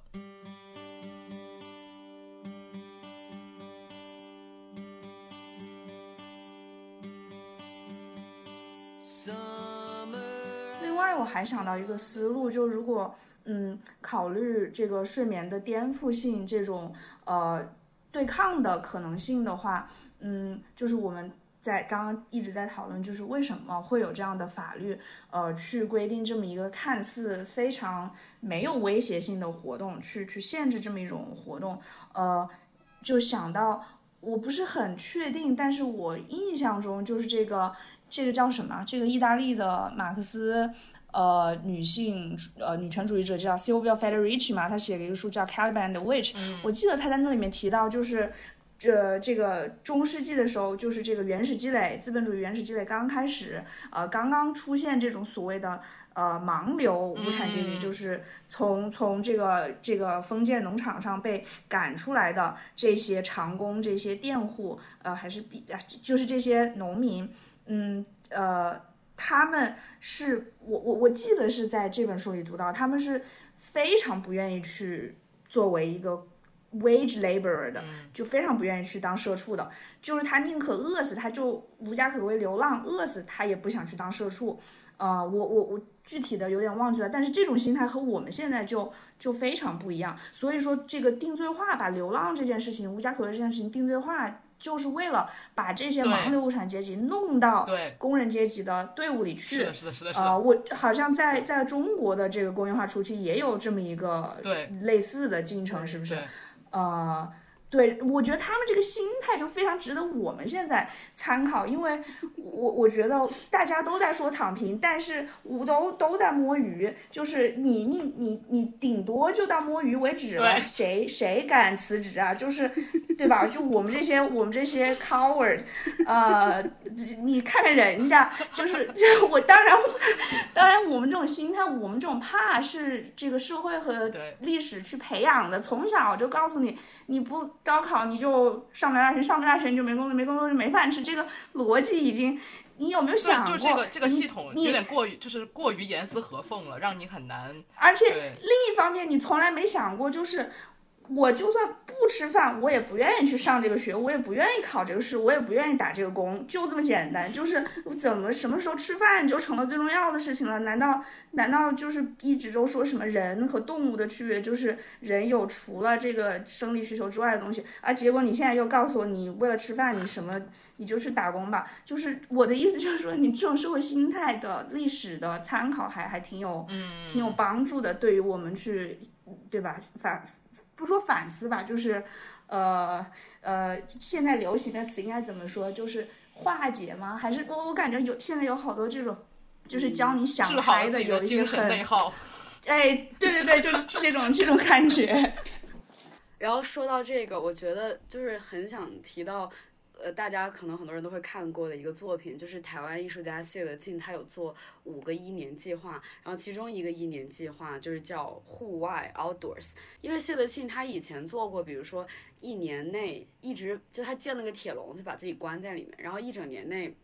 只能在那个笼子里面生活。户外这个作品就是他那个时候在纽约，然后他是一个呃，其实他是一个非法移民，然后他做这个作品是一整年都不能。呃，他的原话是说，在户外生活一年，拒绝进入任何建筑物、地铁、火车、车辆、飞机、船、洞穴、帐篷。然后他做行为表演的这一年是一九八一至一九八二年，然后这一年也是纽约有破纪录的寒潮天气。然后他连帐篷都不能住，他就一直住在户外。然后他每天早上醒来，就是他有一个他自己的一个。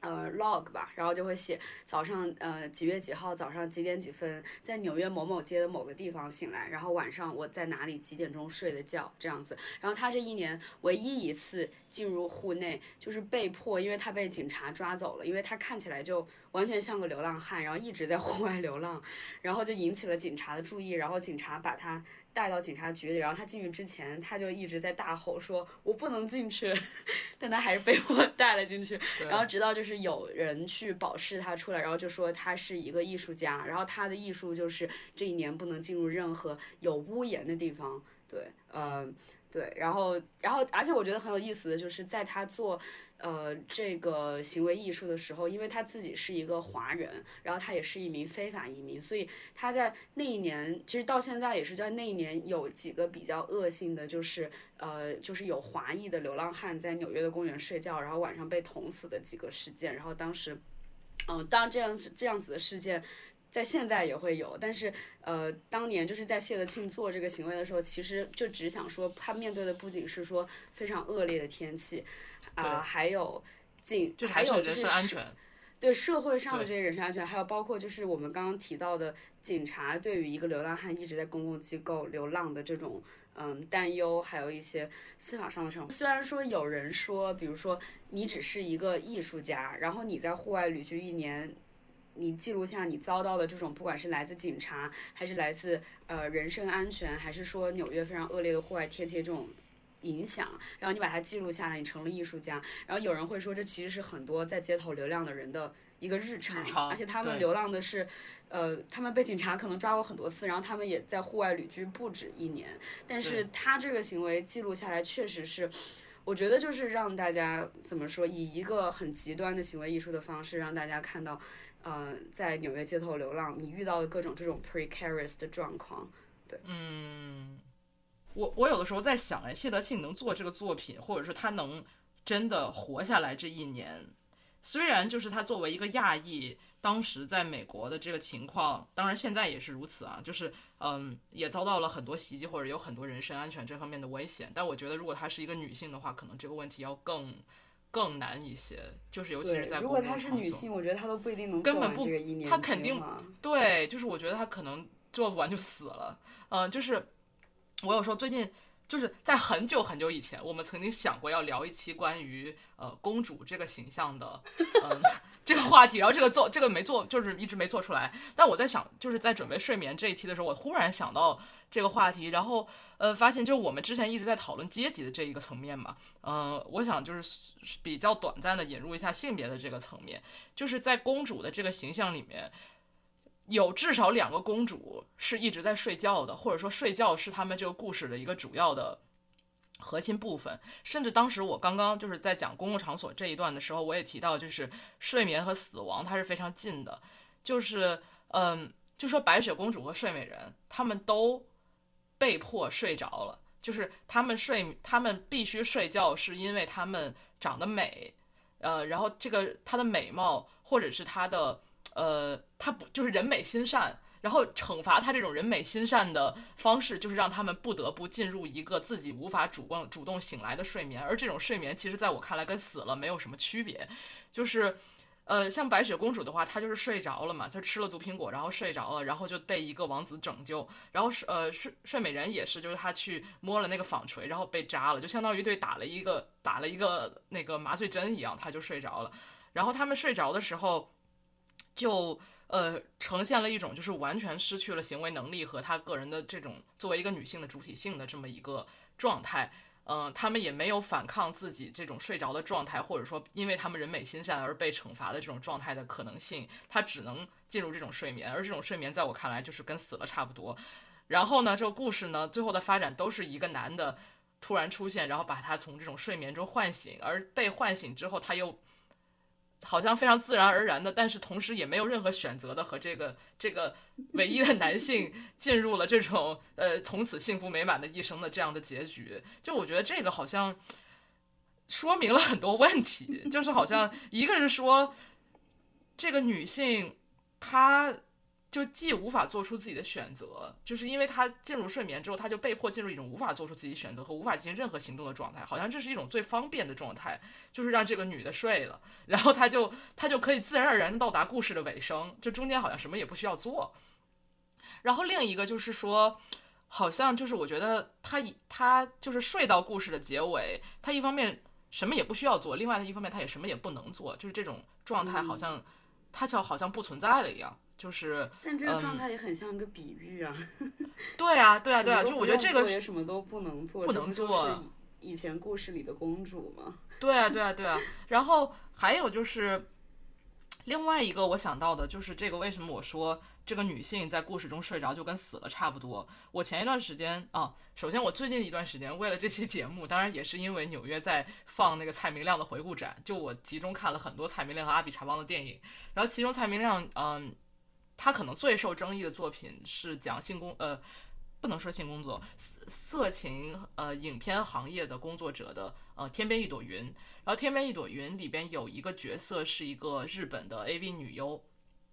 她在这个故事的结尾就有一段，呃，她就被女主就是陈香琪演的那个角色发现她瘫倒在那个电梯里面，然后怎么也叫不醒。然后最后这个，然后陈香琪就把她拖到那个呃，就拖走。然后，然后她因为她是一个女优，就最后她就被迫的在这个不知道是睡着还是死了的状态，拍摄了一部，拍摄了一个类似于就是睡监或者是奸尸，我们分说不出来的这么的一个影片，就是嗯，被李康生做来做去，做来做去，嗯，然后就是那个就是蔡明亮在这个影片里面对于这个这个女优的状态的这种。描绘就让我觉得非常毛骨悚然，就是他无论如何也叫不醒，但是你又觉得好像他不是一个死人。如果是一个死人，他的周围的人物的行为好像又就是不应该 做那些事情，但同时他是一个完全 unresponsive，就是无论你怎么叫他，无论你对他做什么事情都没有回应的这样的一个状态。然后他这个状态呢，就是又被放入了色情影片之中，就是。她仿佛就是这个女性，不需要做出任何回应，无论她是死了还是睡着了都不重要，她都依旧可以作为就是色情影片中的一个 female body 被使用，然后被拍摄。就是嗯，就是那一段的时候，就是又让我想到，就是我们大众文化，或者是不管是不管是电影影视，还是像童话故事这里面对于一个睡着的一个女性的这样的描写，就是她是一个全然的 vulnerable 的，没有任何行为能力的状态。嗯。就在这样的形象，在我们文化中还是挺普遍的，我觉得。对。I too shall bestow a gift on the child. Listen well, all of you. The princess shall indeed grow in grace and beauty,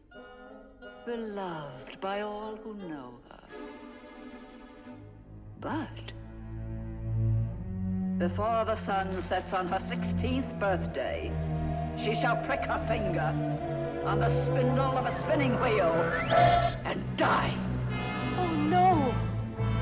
然后就是这个说到，嗯，这个女性她睡着了跟死了没什么区别这一点，我又想到，就刚刚比如说提到，嗯，woke 这个词用来代表一个觉醒了的 觉醒了的人，或觉醒这个词本身它就有醒这个字，就它和睡是一个。嗯，相对的就是相反的概念嘛。这个其实我觉得在我们的就在人类的思想史上有非常深的渊源。嗯，比如说像古希腊神话里面，就是睡神和死神，他都是夜神的孩子，就是相当于人到晚上了，睡觉和死亡，他就好放，好像他的他的这个界限是非常模糊的。包括我记得非常清楚，亚呃歌雅呃有一个 print 有一个版画，就是。一个人趴在桌子上，然后他头头上有很多鸟，就是那个鸟都是呃死亡和睡。对对对对对，就是他睡着了，他不但是睡着了，而且他的头上出现了，就是他他睡着的时候是一个理性的入睡，就是相当于理性也沉睡了。就是人在睡眠的时候，仿佛它仿佛代表着人在睡着的时候是失去了理性的，是一个非理性的状态，而这种非理性的状态是呃，或者说优，就是理性的状态优于非理性的状态，又是一种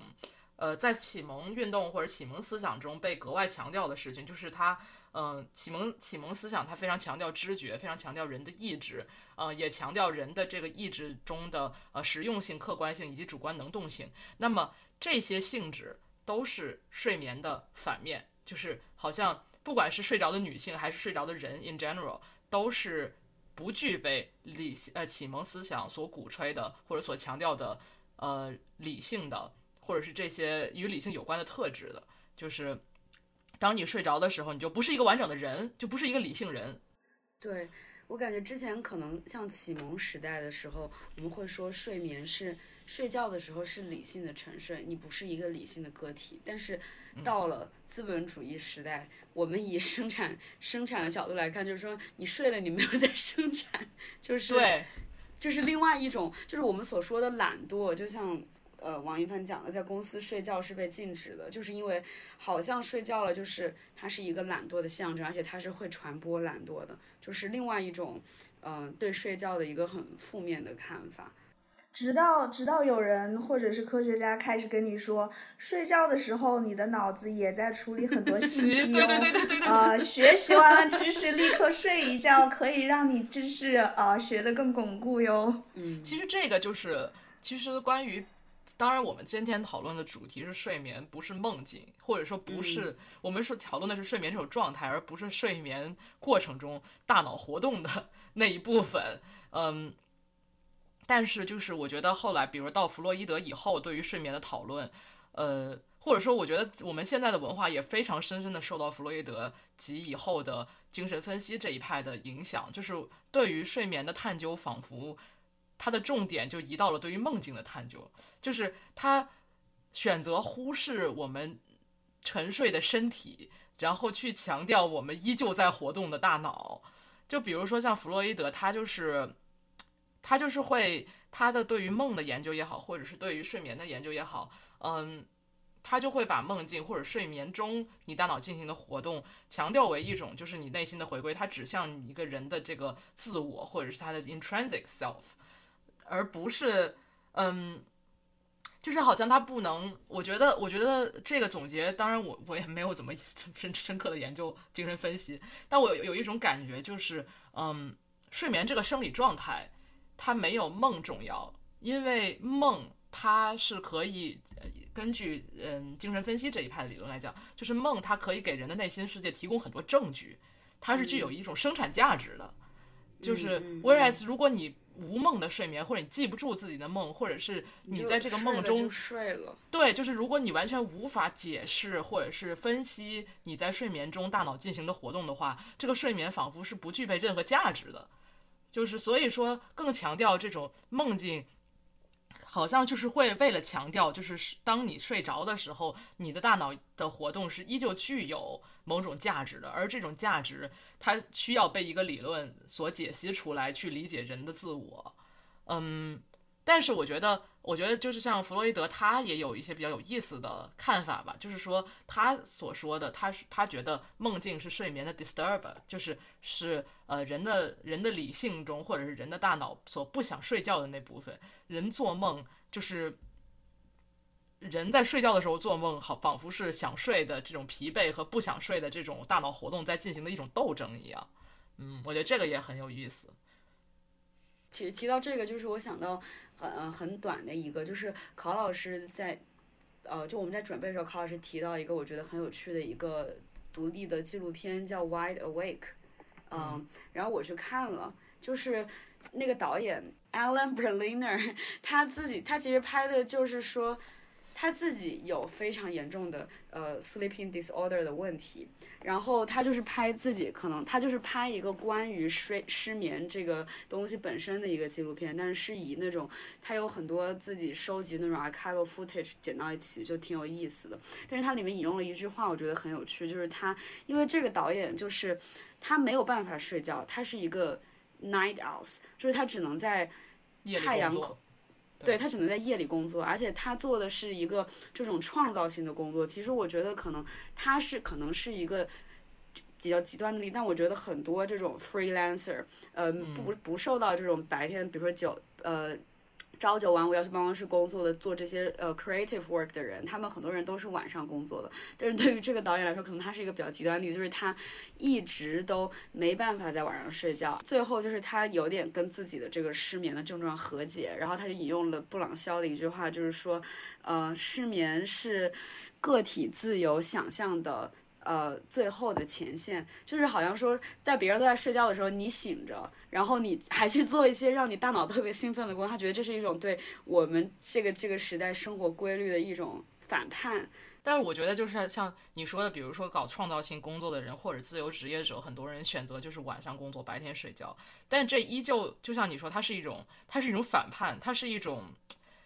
只有少数人可以做的事情。就是当在在这个故事的另外一面，就是我们之前有非常嗯、呃短暂的提到关于睡眠经济，或者是说嗯，比如说使用各种各样的睡眠产品这些，就还是这个世界上的广大的绝大多数人还是被这个呃工作日以及固定的工作时间所规训的嘛。然后我就最近也是查这个睡睡眠相关的，嗯、有很多睡眠相关的产品啊 app 之类的，然后就发现它其实可能很大一部分被归到这个 mindfulness，就是正念的这个经济的下面。嗯，我看到一篇文章，就是 Quartz 发的那个，为什么就是正念经济有这么大的就是市场？它那个里面，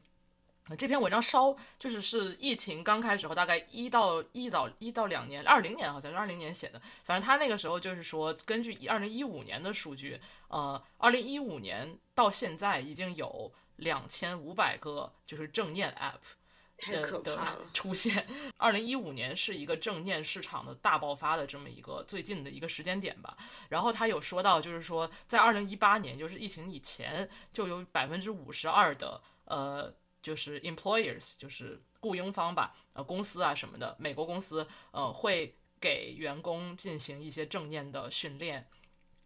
然后这些公司呢，就是虽然这些 app 也好，呃，比如说呃，公司给员工赠送这些 app 的 subscription 啊，或者是开设一些课程啊之类的，虽然这些东西确实对人客观来讲是有一定的帮助的，但是这个公司去推广这些服务，或者是公司作为雇主去推广这些服务，好像。在另外一个层面上，它也就是将人们的工作压力给审美化了。就是说，你这个东西是可以通过使用这些服务和工具去进行解决的。我们公司就是，它就它变成办公司 benefit 的一部分，就是公司对对对花钱来化解你的工作压力，让你更好的工作。对，就像这又回到我们之前这就叫贼喊捉 贼。对对对对，就是说得好硅谷很多公司就是，我记得谷歌就有吧，就提供那种看起来特别特别未来感特别高级的那种呃睡眠舱，说你在里面可以睡多好的一个觉。但是他就也也没有在根本上解决这个员工没时间睡觉或者压力太大睡不好觉的这个问题。但是我觉得这些科技公司。呃，他们也不会去解决这个，因为他们就是这个东西的始作俑者。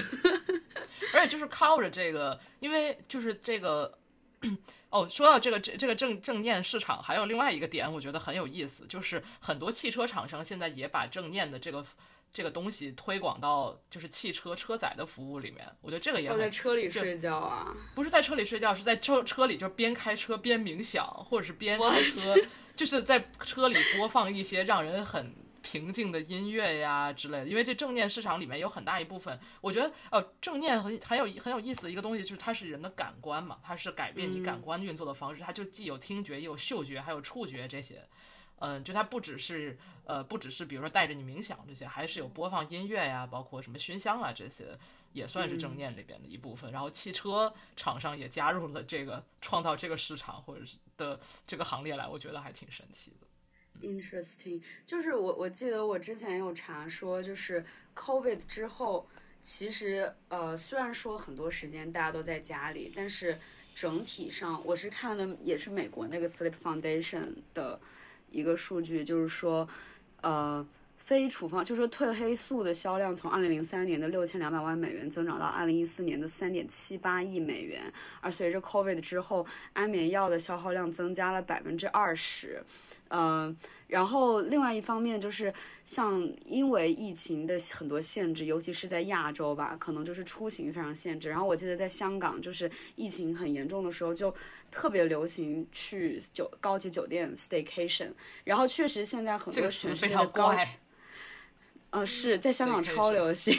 然后也很便宜，就是你可以以可能以前三分之一的价格去住一个五星级酒店，然后享受他们的服务等等。因为酒店实在是没有生意嘛。然后其实全世界的很多高级酒店和旅游业都专门做起了那种睡眠生意。因为我觉得可能以前大家会想的一个呃 work ethic 是 work hard play hard，就是很多成功的呃白领就是要在比如说要在星期五下班之后就要立刻坐个飞。机飞到巴厘岛，然后 晚上十点出现在巴厘岛，然后在星期一早上坐飞机飞回公司上班，就是这种玩和呃工作都非常拼命，然后是没有留时间睡觉的。但是在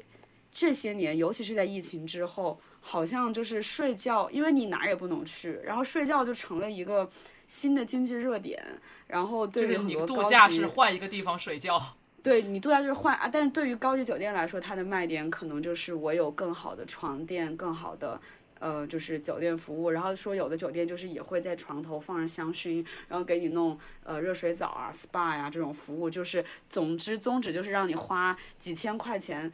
呃为了去这个酒店睡觉，就是因为你能比在家里睡得更好。嗯，我觉得这个经济热点还挺有趣的，对。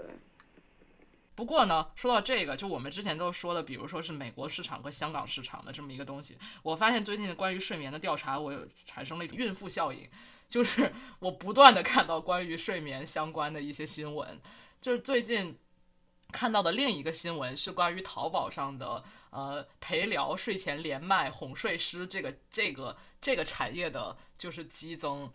那个我要读一下这个原文哈，有一个有一个中文的报道。呃，是小人派转载的，嗯，他就是说，在呃某电商平台，应该就是淘宝吧，呃，搜索恐睡师有二十多家商家，然后其中有的店铺月销量在一万家，就这个还好啊。但是我觉得比较有意思的是，他说就是这个，呃，包括他的这个服务包括两种，一种是文字，一种是语音，然后其中还包括盲盒。就是 I don't know，就是 就是睡哄睡还有盲盒，然后就不同时间有不同的价格，然后盲盒可能会对盲盒可能就是十到二十块，呃，跟你聊十五分钟这样，但是还有锦鲤套餐包月有高达一万八千左右这样的服务，嗯，然后。还有就是 Six Tone，他就是根据这篇报道又写了一篇新的调查，然后里面就说到，就是嗯，很多这种所谓的哄睡师，你搜索就是能看到他们的头像或者是那个产品图片，都是一些二次元美少女的图，或者是有帅哥的图，嗯，然后他嗯，就是去选用一下这个服务，或者是采访一下那个用户，就会说啊，这个人说话非常的温柔，嗯，什么的。对，就是有有这么一种东西，它甚至和 ASMR 又不太一样，因为国内对 ASMR 现在管的比较严嘛，就是打击淫秽色情之后，可能 ASMR 它呃具体的这些产品细分也好或者什么也好，就是会受到一定的管理。但是现在淘宝上又出现了专专门就是在睡你睡觉之前跟你打十五分钟语音，然后发誓能把你哄睡着的这样的一种东西，我觉得还挺神奇的。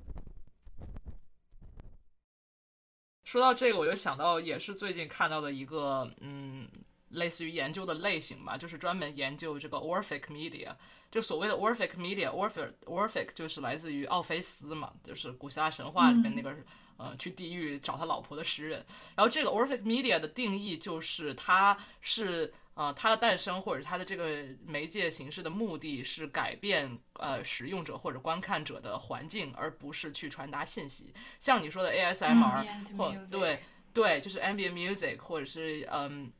很多这种现在包括呃出现的那种自动的呃 ambient music，就是合成器这些，它都包括就是对哄睡，其实它本身也是，就比如说那些哄睡师，他们可能会给你读一个故事，但他这个读故事的目的不是给你讲故事，而是把你通过他的声音改变你现在所处的环境，然后让你睡着。就现在关于这个 Orphic Media 还是有挺多研究的。然后我也是呃最近在看，嗯、也是啊，孕妇效应又出现了。就是我们打算准备这期节目的时候，我发现二零二二年十月出了一本关于阿比查邦，关于呃。电影和睡眠的一本书是呃美国学者 Jim Ma 写的，就是 On the at the Edges of Sleep。然后那里面就有提到一个趣闻，就是说巴赫的古登堡变奏曲是为了治失眠来写的。我觉得这也很有意思，他可能可能是最早的这个 Orphic Media，也不是最早吧，就是说它是一个早期的 Orphic Media 的例子。就是说当时在呃萨克森国的那个俄罗斯大使呃伯爵。盖沙令这个人他睡不着觉，然后他就他就 commit commission 那个巴赫给他写一些音乐，然后好让他在睡不着的时候，呃，也能够就是有一些艺术的享受，甚至能够在听这个音乐的时候把他哄睡着。然后巴赫本来是很看不上就是变奏曲或者这种这种写作形式的，结果。后来发现呢，他实现这个伯爵的能够哄睡的这个愿望的最好途径就是写一组变奏曲，然后这个变奏曲就越写越写越多。所以我现在觉得听，呃，虽然就是在古典乐欣赏界说古典乐是让人呃是一种 calming piano music，或者是让人睡着的这种呃这种评价是非常不受待见的，而且我觉得 truthfully 就是很多古典乐也并不让人并不能让人睡着，但是现在觉得听古董堡变奏曲睡着一点错都没有，就是它就本来就是为了这种目的而创作的对，对。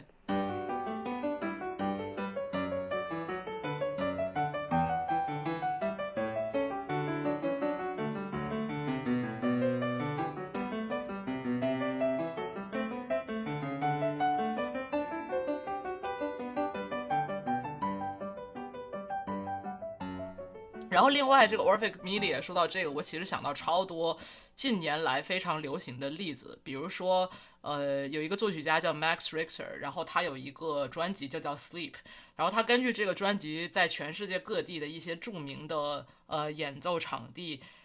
都举办了一场就是叫 Sleep Concert，然后这个 Sleep Concert 就是长达八点五个小时，呃，比如说在悉尼歌剧院或者在洛杉矶啊什么的都有举办。然后这个八点八点五小时就是从呃晚上开始，然后到呃早上或者是结束吧，整个都是在黑夜中进行。然后它那个场地都会放很多床，就是去听音乐的听音乐会的人都是躺在床上去听这个音乐的，所以你在这个途中可能会睡着。然后有一个专门的纪录片，也是讲这个在各个场地进行的这个音乐会的。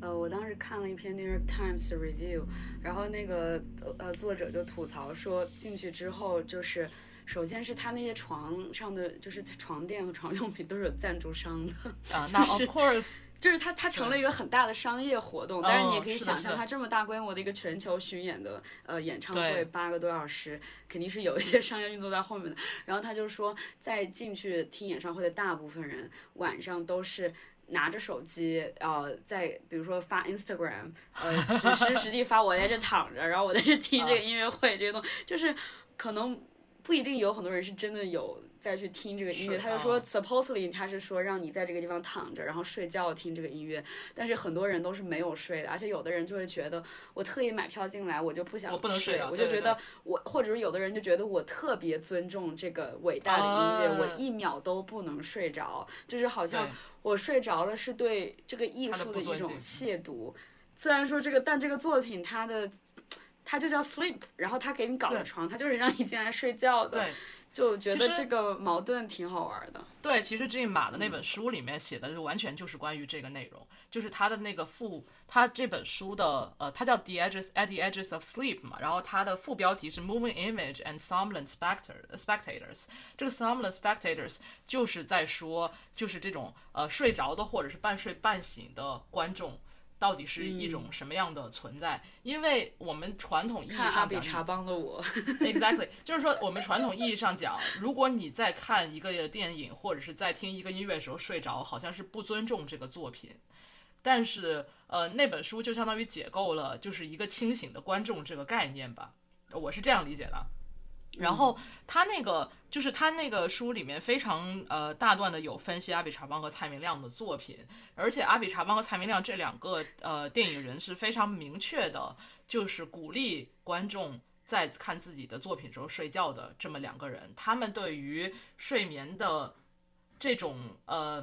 他们对于睡眠的认知和定义和比较传统的。就是电影人是挺不一样的，就比如说像阿比查邦，他其实在片中有出现很多睡觉的在睡觉的人，而且这些睡觉的人他不是为了拍摄他们的梦境，因为我们比如说我们可能想到一百个就是呃电影里面出现人睡觉，但是这个出现人睡觉一般都是通过他们睡觉，然后从而做梦，然后进入了一个新的空间或者世界或者叙事，包括比如说最简单的《盗梦空间》，它是它不是长久的拍人在睡觉，人睡觉什么也不干，而是说他一定要做梦，然后做梦里面有很多 action 在发生。但是阿比查邦和蔡明亮都是他只拍人们睡觉，他不不是专注于他们梦境以及梦境里面的 action 的那些部分，而是专注于就是在睡眠的人的 stillness，就是静态的这么一个部分。然后呃，像这个阿比查邦，呃，非常著名的，他经常在参加电影活动或者 Q&A 的时候，或者是在介绍自己的影片的时候，他会说一个结语，就是 I hope you sleep with good dreams，就是说你在看我电影的时候可以睡着，并且可以做梦，会做一些甜美的梦，这没有关系，就是我的电影是可以让人睡觉的。但是呢，我觉得这很有意思，就是其实让人们在看电影的时候睡觉，或者说不是一个非常机警的、非常注意力呃全身集中的这么一个观看状态，它和呃，我觉得商业电影的逻辑是有一种根本的冲突在里面。对，所以这也是为什么阿比查邦和蔡明亮都会和美术馆合作。我觉得，就是美术馆观众对于呃一个慢的静态的影像，或者说在电影中睡呃在看电影时候睡觉，或者说看看人们在电影中睡觉的这种呃接受度，或者是认知是和就是传统商业电影和商业电影观众是有点区别的。呃，而且他们都分别做过一些就是鼓励人们在看电影或者是看影像的时候睡觉的。这么一些美术馆项目，就比如说那本书里面提到很多次的一个是阿比查邦的一个影像和装置作品，叫 Sleep Cinema Hotel，它是一八年和荷兰的那个 iFilm 呃 Museum 合作的，然后它就是 iFilm Museum 里面有一个很大的 archive，里面有很多很多早期的电影的那种 clips 呃 footage，然后他就把这些东西剪到一起，然后把它放在一个就是有床的呃比较昏暗的，然后只有晚上四点到十点开放的这么一个空间里面。然后就是在观看的时候，人是可以选择躺在床上的，或者是在这个空间的一种各种各样的适用人们嗯以一种比较半睡半醒的状态去观看的这种呃，就是比如说椅子呀，或者是床啊这样的软的这种呃平面上去观看的。然后还有蔡明亮，我觉得很有意思。蔡明亮他做了一个，他在台湾做了一个呃展览，叫在来美术馆郊游，郊游是他的一个电影。然后他是在这个美术馆的不同的 gallery 里面，就是呃播放呃郊游这个电影里面的不同的片段，然后呃地上就铺了很多软的东西，包括墙上也有很多软的东西。嗯、来参加这个活动的人也可以带自己的睡袋，就是在那儿睡觉。嗯就他们两个，我觉得都在睡眠的这个相关，不论是用影像呈现睡眠，还是说就是在无论是电影中睡觉，还是看电影的过程中睡觉，都有一些新的思考吧。我觉得这个还挺有意思的。对，而且我觉得蔡明亮和阿比查邦，尤其是蔡明亮，他是对这种主流的院线这种以好莱坞为代表的呃大片模式是非常游离，或者说他是很很反感这些东西的。嗯然后我就记得他当时就讲到说，他为什么要去美术馆放电影？他就说他觉得，因为现在的电影院已经被这些，呃，这这种他不他不认同的这种好莱坞大片所占据了，所以他就觉得要进入需要一个别的空间。对对，要要需要一个新的空间来放映呃他的这种电影，对，嗯。然后我就想到，其实我们讲到美术馆这个事儿，其实我能想到，就是可能阿比查邦和蔡美亮他们是电影导演，呃，但是我们能想到很多艺术家，除了我们刚刚讲到的，比如说李辽或者是谢德庆，他们是这种做行为艺术的，很多做影像的艺术家，其实他们有更多关于这种慢影像的实验。比如最早的 Andy Warhol 就是，嗯、他之前拍的第一部作品《帝国大厦》，然后他拍的第二部作品是《Sleep》，就是拍了他当时的恋人中 Journal，呃，一直睡觉的一个影像。然后那个就是啥都没有，就好像你躺在床上 看自己男朋友 睡觉的样子。但这个片子就是也是在美术馆播嘛，然后很多人都觉得 Andy Warhol 开创了 slow movie，然后他的这个慢影像彻底改变了我们去观看一个影像，我们和影像的这个关系。因为可能就像嗯，卡老师刚刚就是，比如说我们拍一个人睡觉，往往就是因为觉得睡觉这东西没啥好拍的。所以你就拍一下，就像你讲故事，就一句话讲说他们今天睡了，第二天他们醒来怎么怎么样。但是对他不会讲描述中间这个过程。对对对，但是我觉得对于这类慢影像，并不是说睡眠一定和影像有什么关系。但是我觉得，一个是首先因为睡眠这个媒介和影像，它们都是 time-based media，他们嗯都是基于时间的，然后这个东西是很难快进的。虽然说像老王说的，你也可以四个小时 就睡够，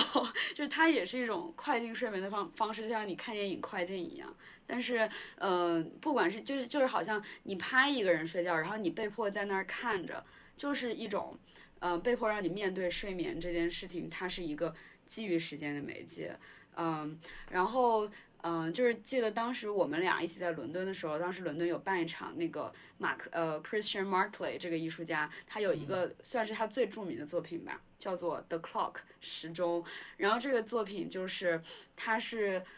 呃节选了就是各个电影 archive 里面就是每个时间点的片段，然后按照那个把这个片子剪成剪满二十四小时，然后让它依照现实生活中真实的时间对应着放映。比如说你这个时候走进美术馆，现在是下午三点十分，你就会看到美术馆里在放映的是三点十分、三点十一分、三点十二分各个电影里面发生了什么事情，然后就有他们这个电影拍到那个时钟，或者是那个演员念出这句话，念出那个。时间的这个片段，然后我以前第一次知道这个作品的时候，我就非常好奇，就是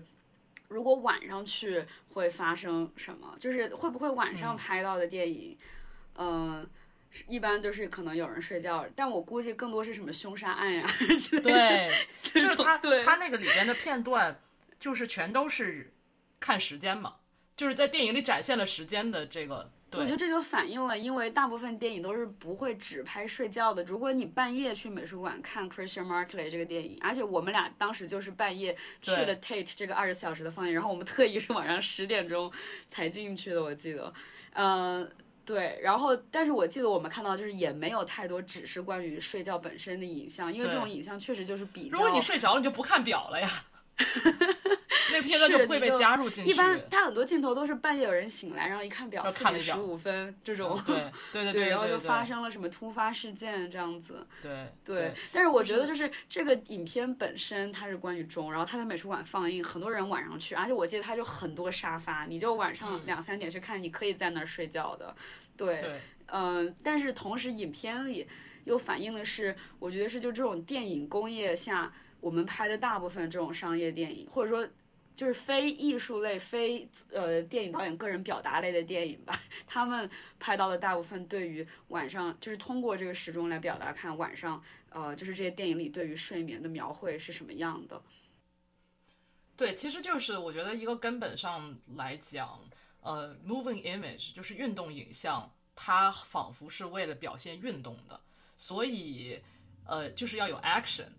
就如果你没有，如果没你没有 action，就是那它就跟一张照片没有区别，对吧？或者说嗯，这是传统概念上来讲，人们会觉得就是你 moving image 叫 move，而而那个而睡眠在广义上来讲，我们觉得它是一种 stillness，所以这个东西好像不是适用于 moving image 的这么一个。就是用 moving image 来表现的这么一个东西，但事实上其实也不是这样了。就是人，比如说像 Andy Warhol 那个非常明确，就是人在睡觉的时候，他其实有很多机位嘛，就是他在表现她男朋友在睡觉的时候，然后有呼吸，人会动，人的呃眼睛会怎么动啊之类，就是有很多，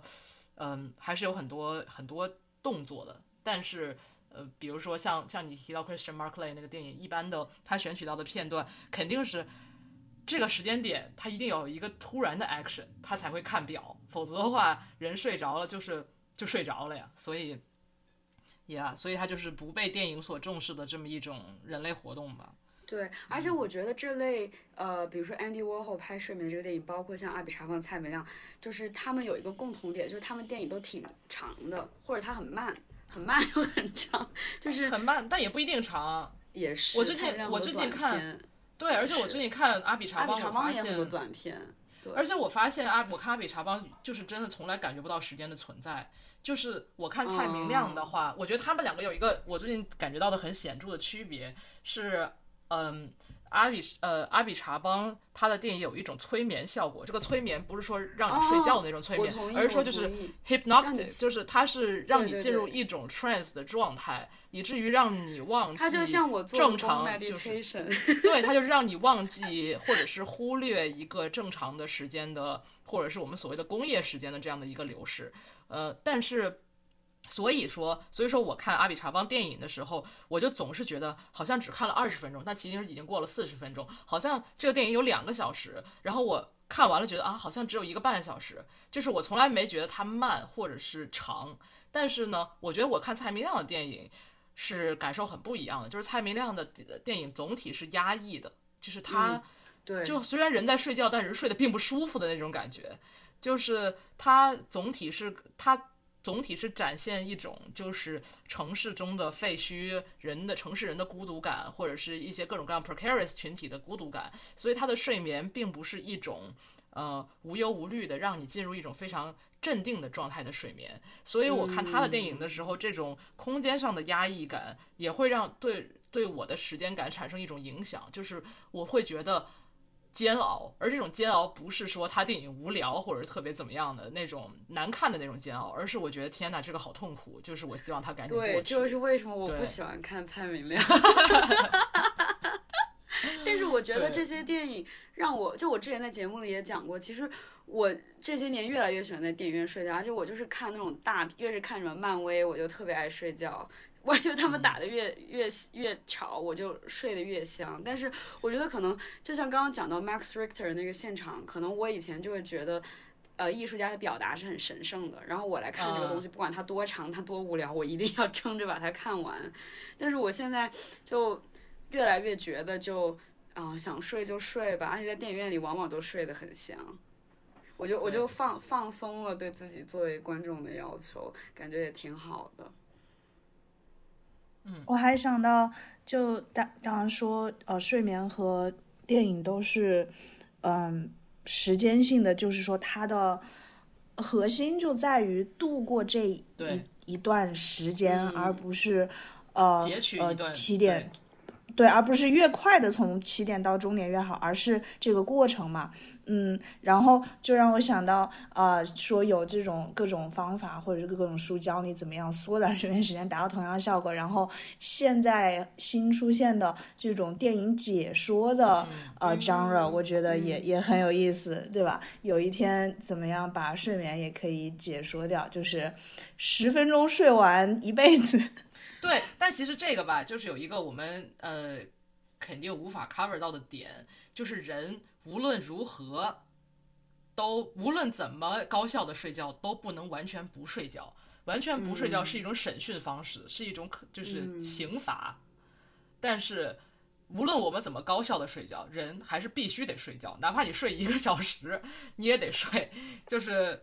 好像好像包括就是说，呃，在军事，就是这个也涉及到一个我们另外一个我们肯定无法深入讨论的话题，就是在军事上，到底是一个嗯、就是睡觉在一个军事行动中到底扮演一个什么角色？这也是 Jim 马那本书里面提到的一个我觉得很有意思的点，就是说，比如说美军。他在过去的历史上，对于士兵应该怎样睡觉、睡多少觉，呃，睡多觉是否是一个不好的事情，或者说包括操纵无人机的人，他们的睡觉的这种方式，就是有一些一种，呃，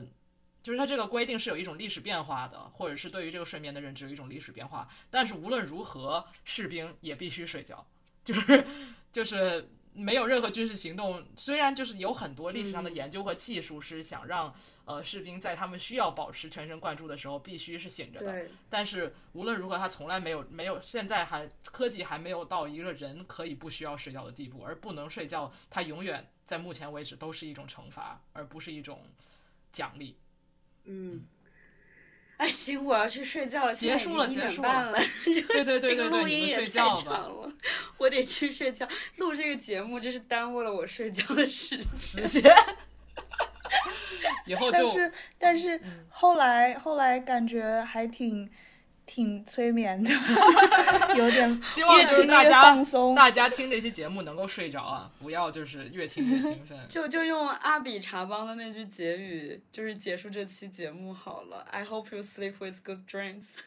晚安，早安，晚安，早上晚上都可以睡觉哟。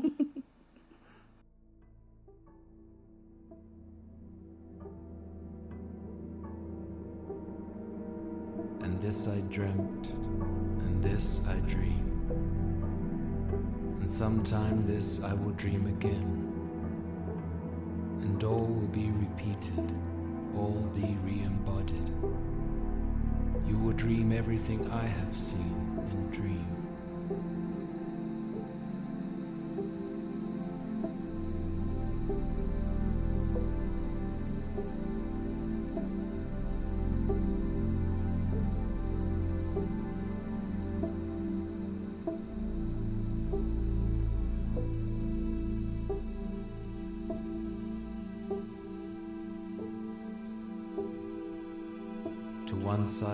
Ourselves, to one side from the world. Wave follows wave to break on the shore. On each wave is a star, a person, a bird, dreams, reality, death. On wave after wave.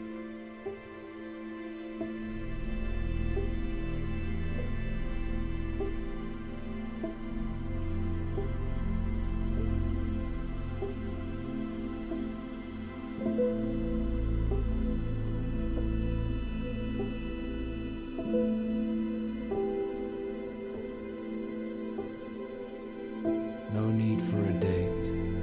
I was, I am, and I will be.